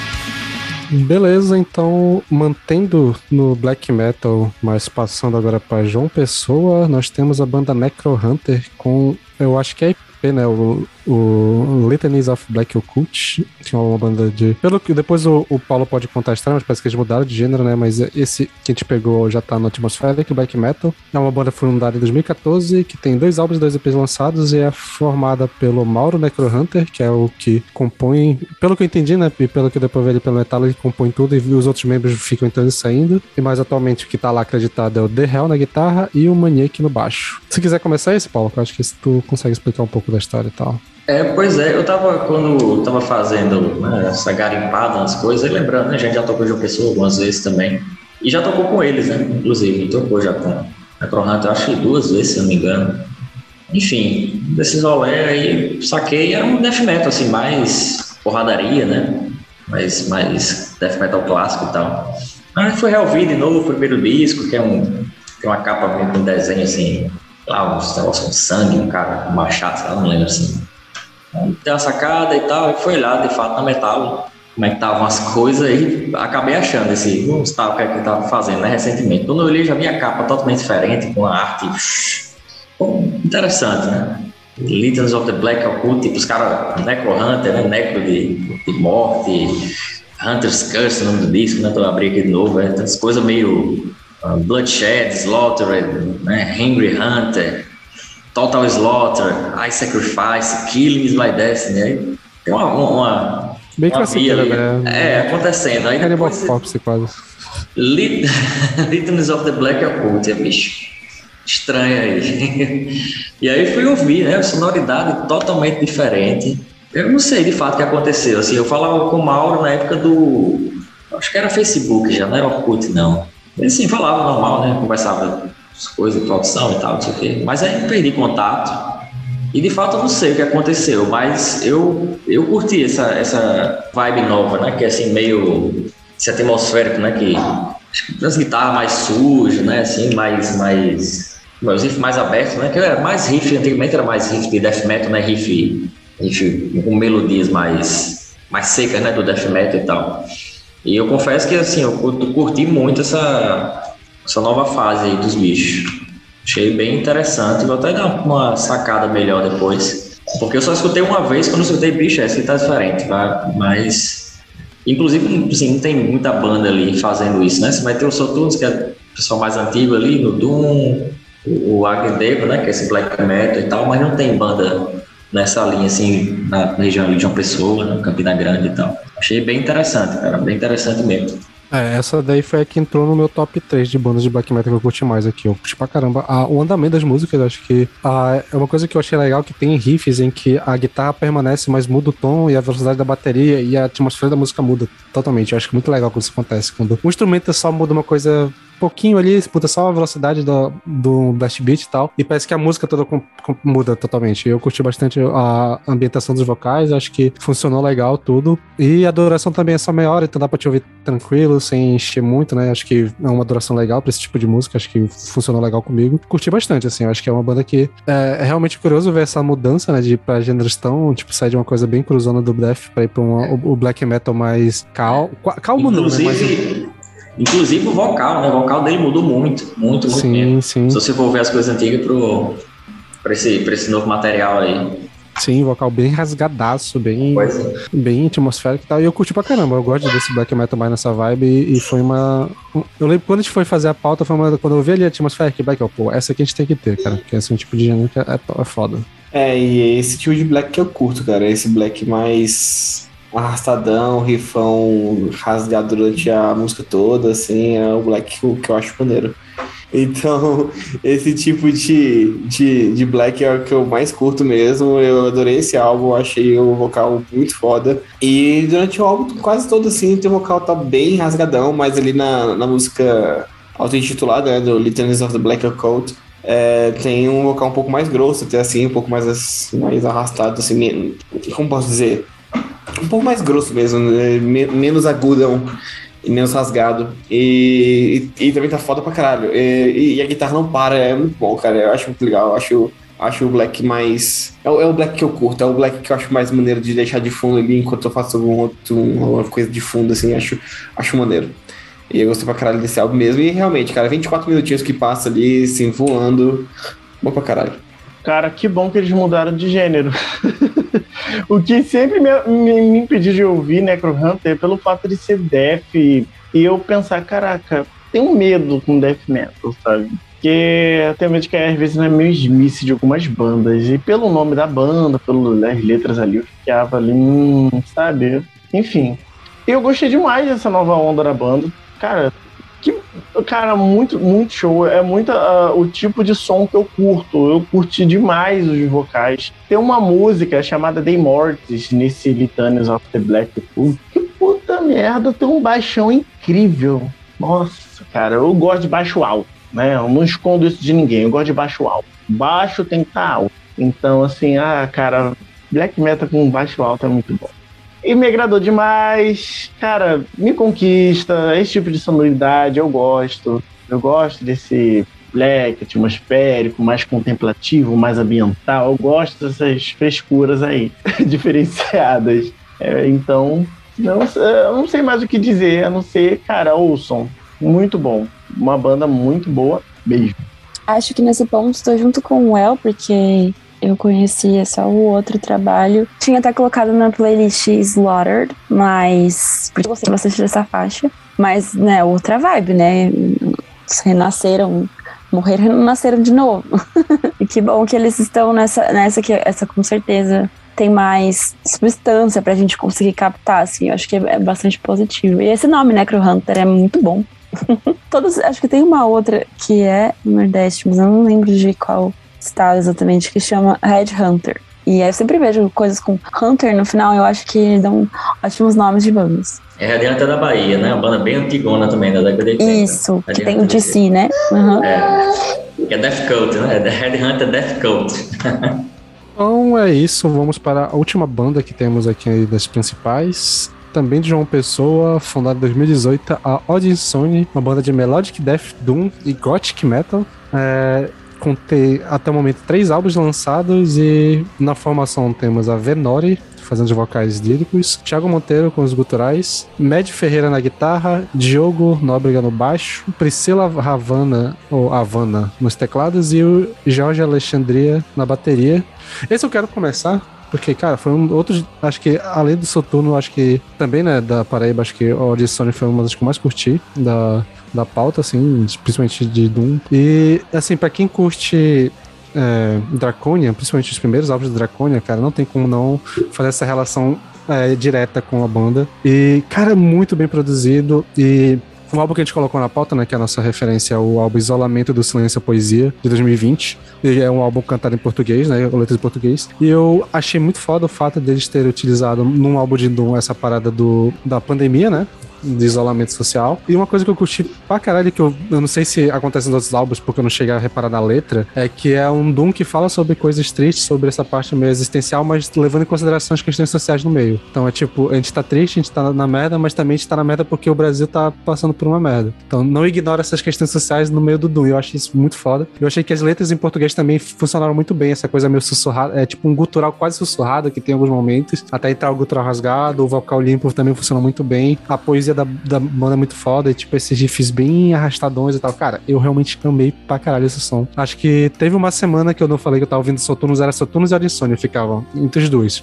direto, cara. E eu realmente curti. E é muito bom que eu, aparentemente na Paraíba tem uma cena de Doom bem interessante, porque eu vi que também tem umas outras bandas de lá, é, que também pegam uma parada Doom, vou falar depois nas menções rosas, e cara, é, é isso. Puta, puta álbum, eu quero ouvir o resto da banda, acho que eu vou continuar ouvindo. É tipo coisa que fica na minha cabeça, acho que funcionou muito bem esse dom em português e é isso, foda pra caralho.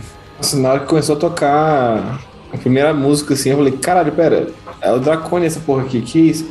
E eu gostei muito, velho, achei muito foda e é isso, cara. Eu, eu, infelizmente não tive tempo suficiente, porque eu vi hoje, tipo assim, no Uber vindo pra cá. Então, assim, foi realmente. Eu ouvi três músicas é, da, da, do álbum e não posso falar muita coisa, mas do que eu ouvi, eu fiquei feliz pra caralho, porque eu gostei muito do, de todos os vocais, tanto lírico quanto realmente o, o esse cultural é, sussurradinho assim é do caralho. E, mano, eu, eu desde o lançamento do álbum de, do Dracone de 2020, que eu ignorei aqui no, no PNE Podcast, para depois eu começar a venerar, depois que, que o Sander ficou falando para eu ouvir, ouvir, ouvir, ouvir. É uma banda que eu não paro de ouvir, Draconia. E caralho, é muito bom saber que tem um Draconia brasileiro, velho. Muito sensacional, sério mesmo. E é isso, eu com certeza vou parar pra ouvir esse álbum com mais carinho e mais cuidado. Porque das três músicas que eu ouvi, eu achei do caralho, achei incrível. Eu realmente só não tive tempo, que infelizmente é a vida. Mas muito bom mesmo. Eu ia dizer que logo eu, que não gosto muito de arrasto, escutei não todas as músicas desse álbum, porque também não tive exatamente muito tempo, mas eu gostei. Então achei, caramba, temos aí um caminho para seguir. Então, Odd Insônia, você conseguiu. Com.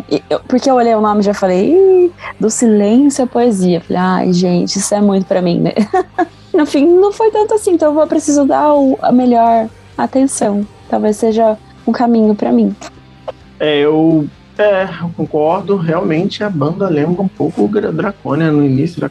Eu acho que tem, além de Draconia, até pra coisar, também me lembrou umas paradas meio Madain Bride também. Ali. Madain Bride, isso! Olha, boa referência. É, concordo. Eu, eu gostei dessa. Da, da, do, tra, do, do vocal como ele é trabalhado, que ele é bem performático, sabe? Então ele passa uma energia triste ou depressiva, mais, sabe? Por isso eu acredito que lembre também uma da Embraer, deve ser uma das influências da banda. Enfim, eu tive essa mesma impressão com a Kat, quanto ao nome do álbum, falei assim, tá, bora lá. O nome não, não me cativou tanto, mas quando eu fui escutar, eu gostei demais. Tá aí, top bandas. Cara, vou te contar que seleção, que curadoria que o Venier tem em quesito montar pautas. E, assim, olha que sequência de, de, bandas de Doom incríveis, gente. Muita banda boa que, que eu ouvi esses dias.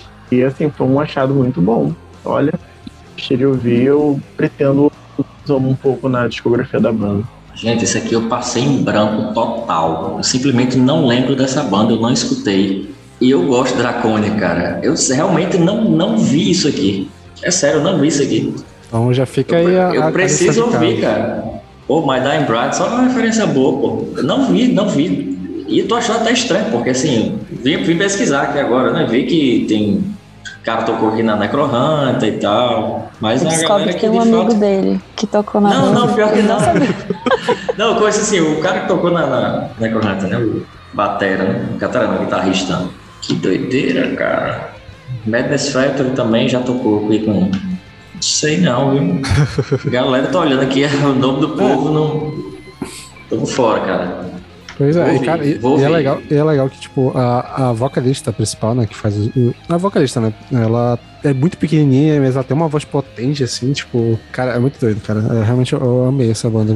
Quem não ouviu um pouco, ou quem não ouviu, procura, e principalmente quem curte esse, esse doom mais gótico, mais arrastado, mais pro lado dessas bandas que a gente citou já, né, tipo... Até um pouco de Solo The Sun, acho que também tem alguns momentos ali. Solo The Sun, Madame Bride, Draconian, tem... Quem curte essas bandas, acho que vai, vai achar uma banda foda aqui. Beleza, então, acho que pra fechando o episódio, nossas menções honrosas da, da Paraíba, nós temos outra banda de Doom, que é o Azul Turquesa, uma banda de Black Doom, que eu acho que até segue a gente no, no, no- lá no VNE, no Twitter e no Instagram, que é uma banda que eu fiquei de. Quero dar uma olhada, se eu não me engano, ainda não tem álbuns, ah, lançamentos nem álbum nem EP, não estão em single, mas uma banda que eu fiquei curioso, né? Uma banda de Black Doom, acho que não é uma parada que eu, eu costumo ouvir tanto. Temos o Esse Demon. nome eu jamais diria o que, que é do azul turquesa. É, eu lembrou diria aquela qualquer outra azul, coisa. Azul Limão, né? A, a banda mais classiqueira.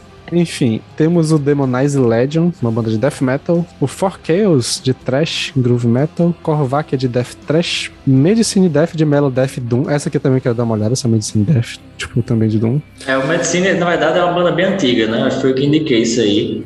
É, eu acho que ela não existe mais, só se os caras tiverem voltado, mas foi na década de 90. E era. Pronto, eu lembro que era bem na, na, na época assim, do Septic Flash antigão.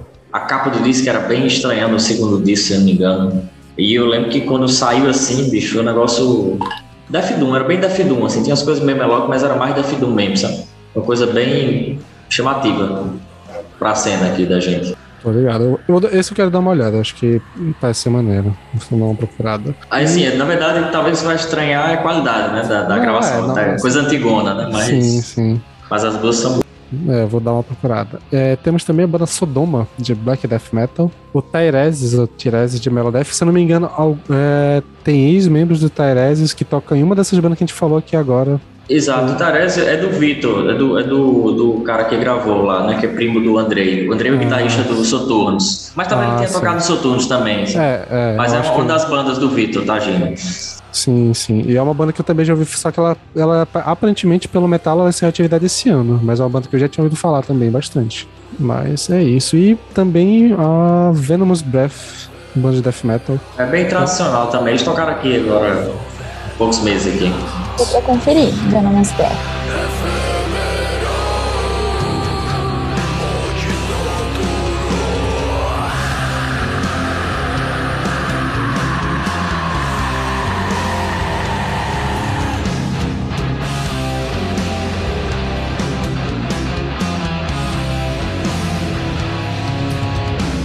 Então, a gente, essas são as bandas que a gente citou. Quem tiver indicação de outras bandas da região, eh, manda aqui pra gente. A gente ainda vai fazer, em algum momento, a segunda parte, né? Que vai ter outras bandas do- dos outros estados que faltaram, né? Alagoas, Bahia, Pernambuco e Sergipe. Mas eu acho que antes de fazer a parte 2, a gente vai fazer a primeira parte da, da região norte, né? Que eu quero falar também das bandas daqui da minha da cidade e tal. Enfim, a gente vai seguindo aí. eh, agradecer novamente, Paulo, pela presença, ter aguentado ficar três horas e pouco com a gente na gravação. Muito obrigado. Agradecer a Sofia também, tá? Também a participação especial da Sofia. E lembrando novamente também que é, isso era pra mim ter feito falado lá no começo do episódio, né? Mas é, a gente no fundo queria ter feito o episódio falando um pouco mais sobre as cenas, falando um pouco mais da história de cada local, mas como é, a gente não tem nem a como fazer essa pesquisa, né? não tem nem a estrutura para aumentar uma pesquisa dessa, a gente acaba falando só de alguma das bandas, mas a ideia é que isso aqui seja um quadro recorrente e que a gente sempre volte para falar de outras bandas que a gente deixou de fora do primeiro lugar. Então, sempre que puder, a gente vai estar voltando. Não sei, vai demorar um pouquinho, eu acho que a gente vai conseguir fazer os dois, três episódios por ano assim. Então, deve demorar uns dois anos pra gente voltar para cá, mas a ideia é que o VNS seja um podcast longo, né? Então, eh, em algum momento a gente volte. E, bom, vamos encerrando aqui. Novamente, quem tiver indicações daqui, dessas, dessas regiões, manda pra gente. Quem tiver de outras regiões do Brasil quiser garantir que a gente fale também, vai mandando pra gente aí, que a gente vai anotando e quando for, pode selecionar e pode entrar aqui também. Paulo, se tiver recados finais, se quiser fazer alguma propaganda também, novamente, fique à vontade. Eu não sei, mas só agradecer mesmo o convite, sempre bom conversar, ainda mais com a galera de fora, né? de- Dos, a gente aqui é muito fechado, né? Sempre a cena local e a regional, as cidades que a gente sempre conhece, João Pessoa, Recife, Fortaleza. É bom estar sempre Então, em contato com galera de outros estados, né? Mas propaganda, alguma coisa, não. Só, tudo igual. Ouça, ouça Catáfero, né? Ouça Catáfero, vai estar os links aqui. E espero que vai sair coisa, vai sair Vai coisa sair nova. coisa, né? É. Se quiser trazer a banda pra fazer show em Manaus também, agradeceria muito. Rio de Janeiro também. E. Isso, pelo VNE vai pelo Brasil todo. Pois é. E então, para os nossos recadinhos finais, lembre de seguir nossas redes sociais, arroba VNE Podcast, se quiser mandar as dicas, mandem por lá, cheque nosso site também. E acho que é isso, Paulo. Indique uma música pra gente fechar o episódio. E fiquem agora com a música They Come From Above, da banda Sanctifier.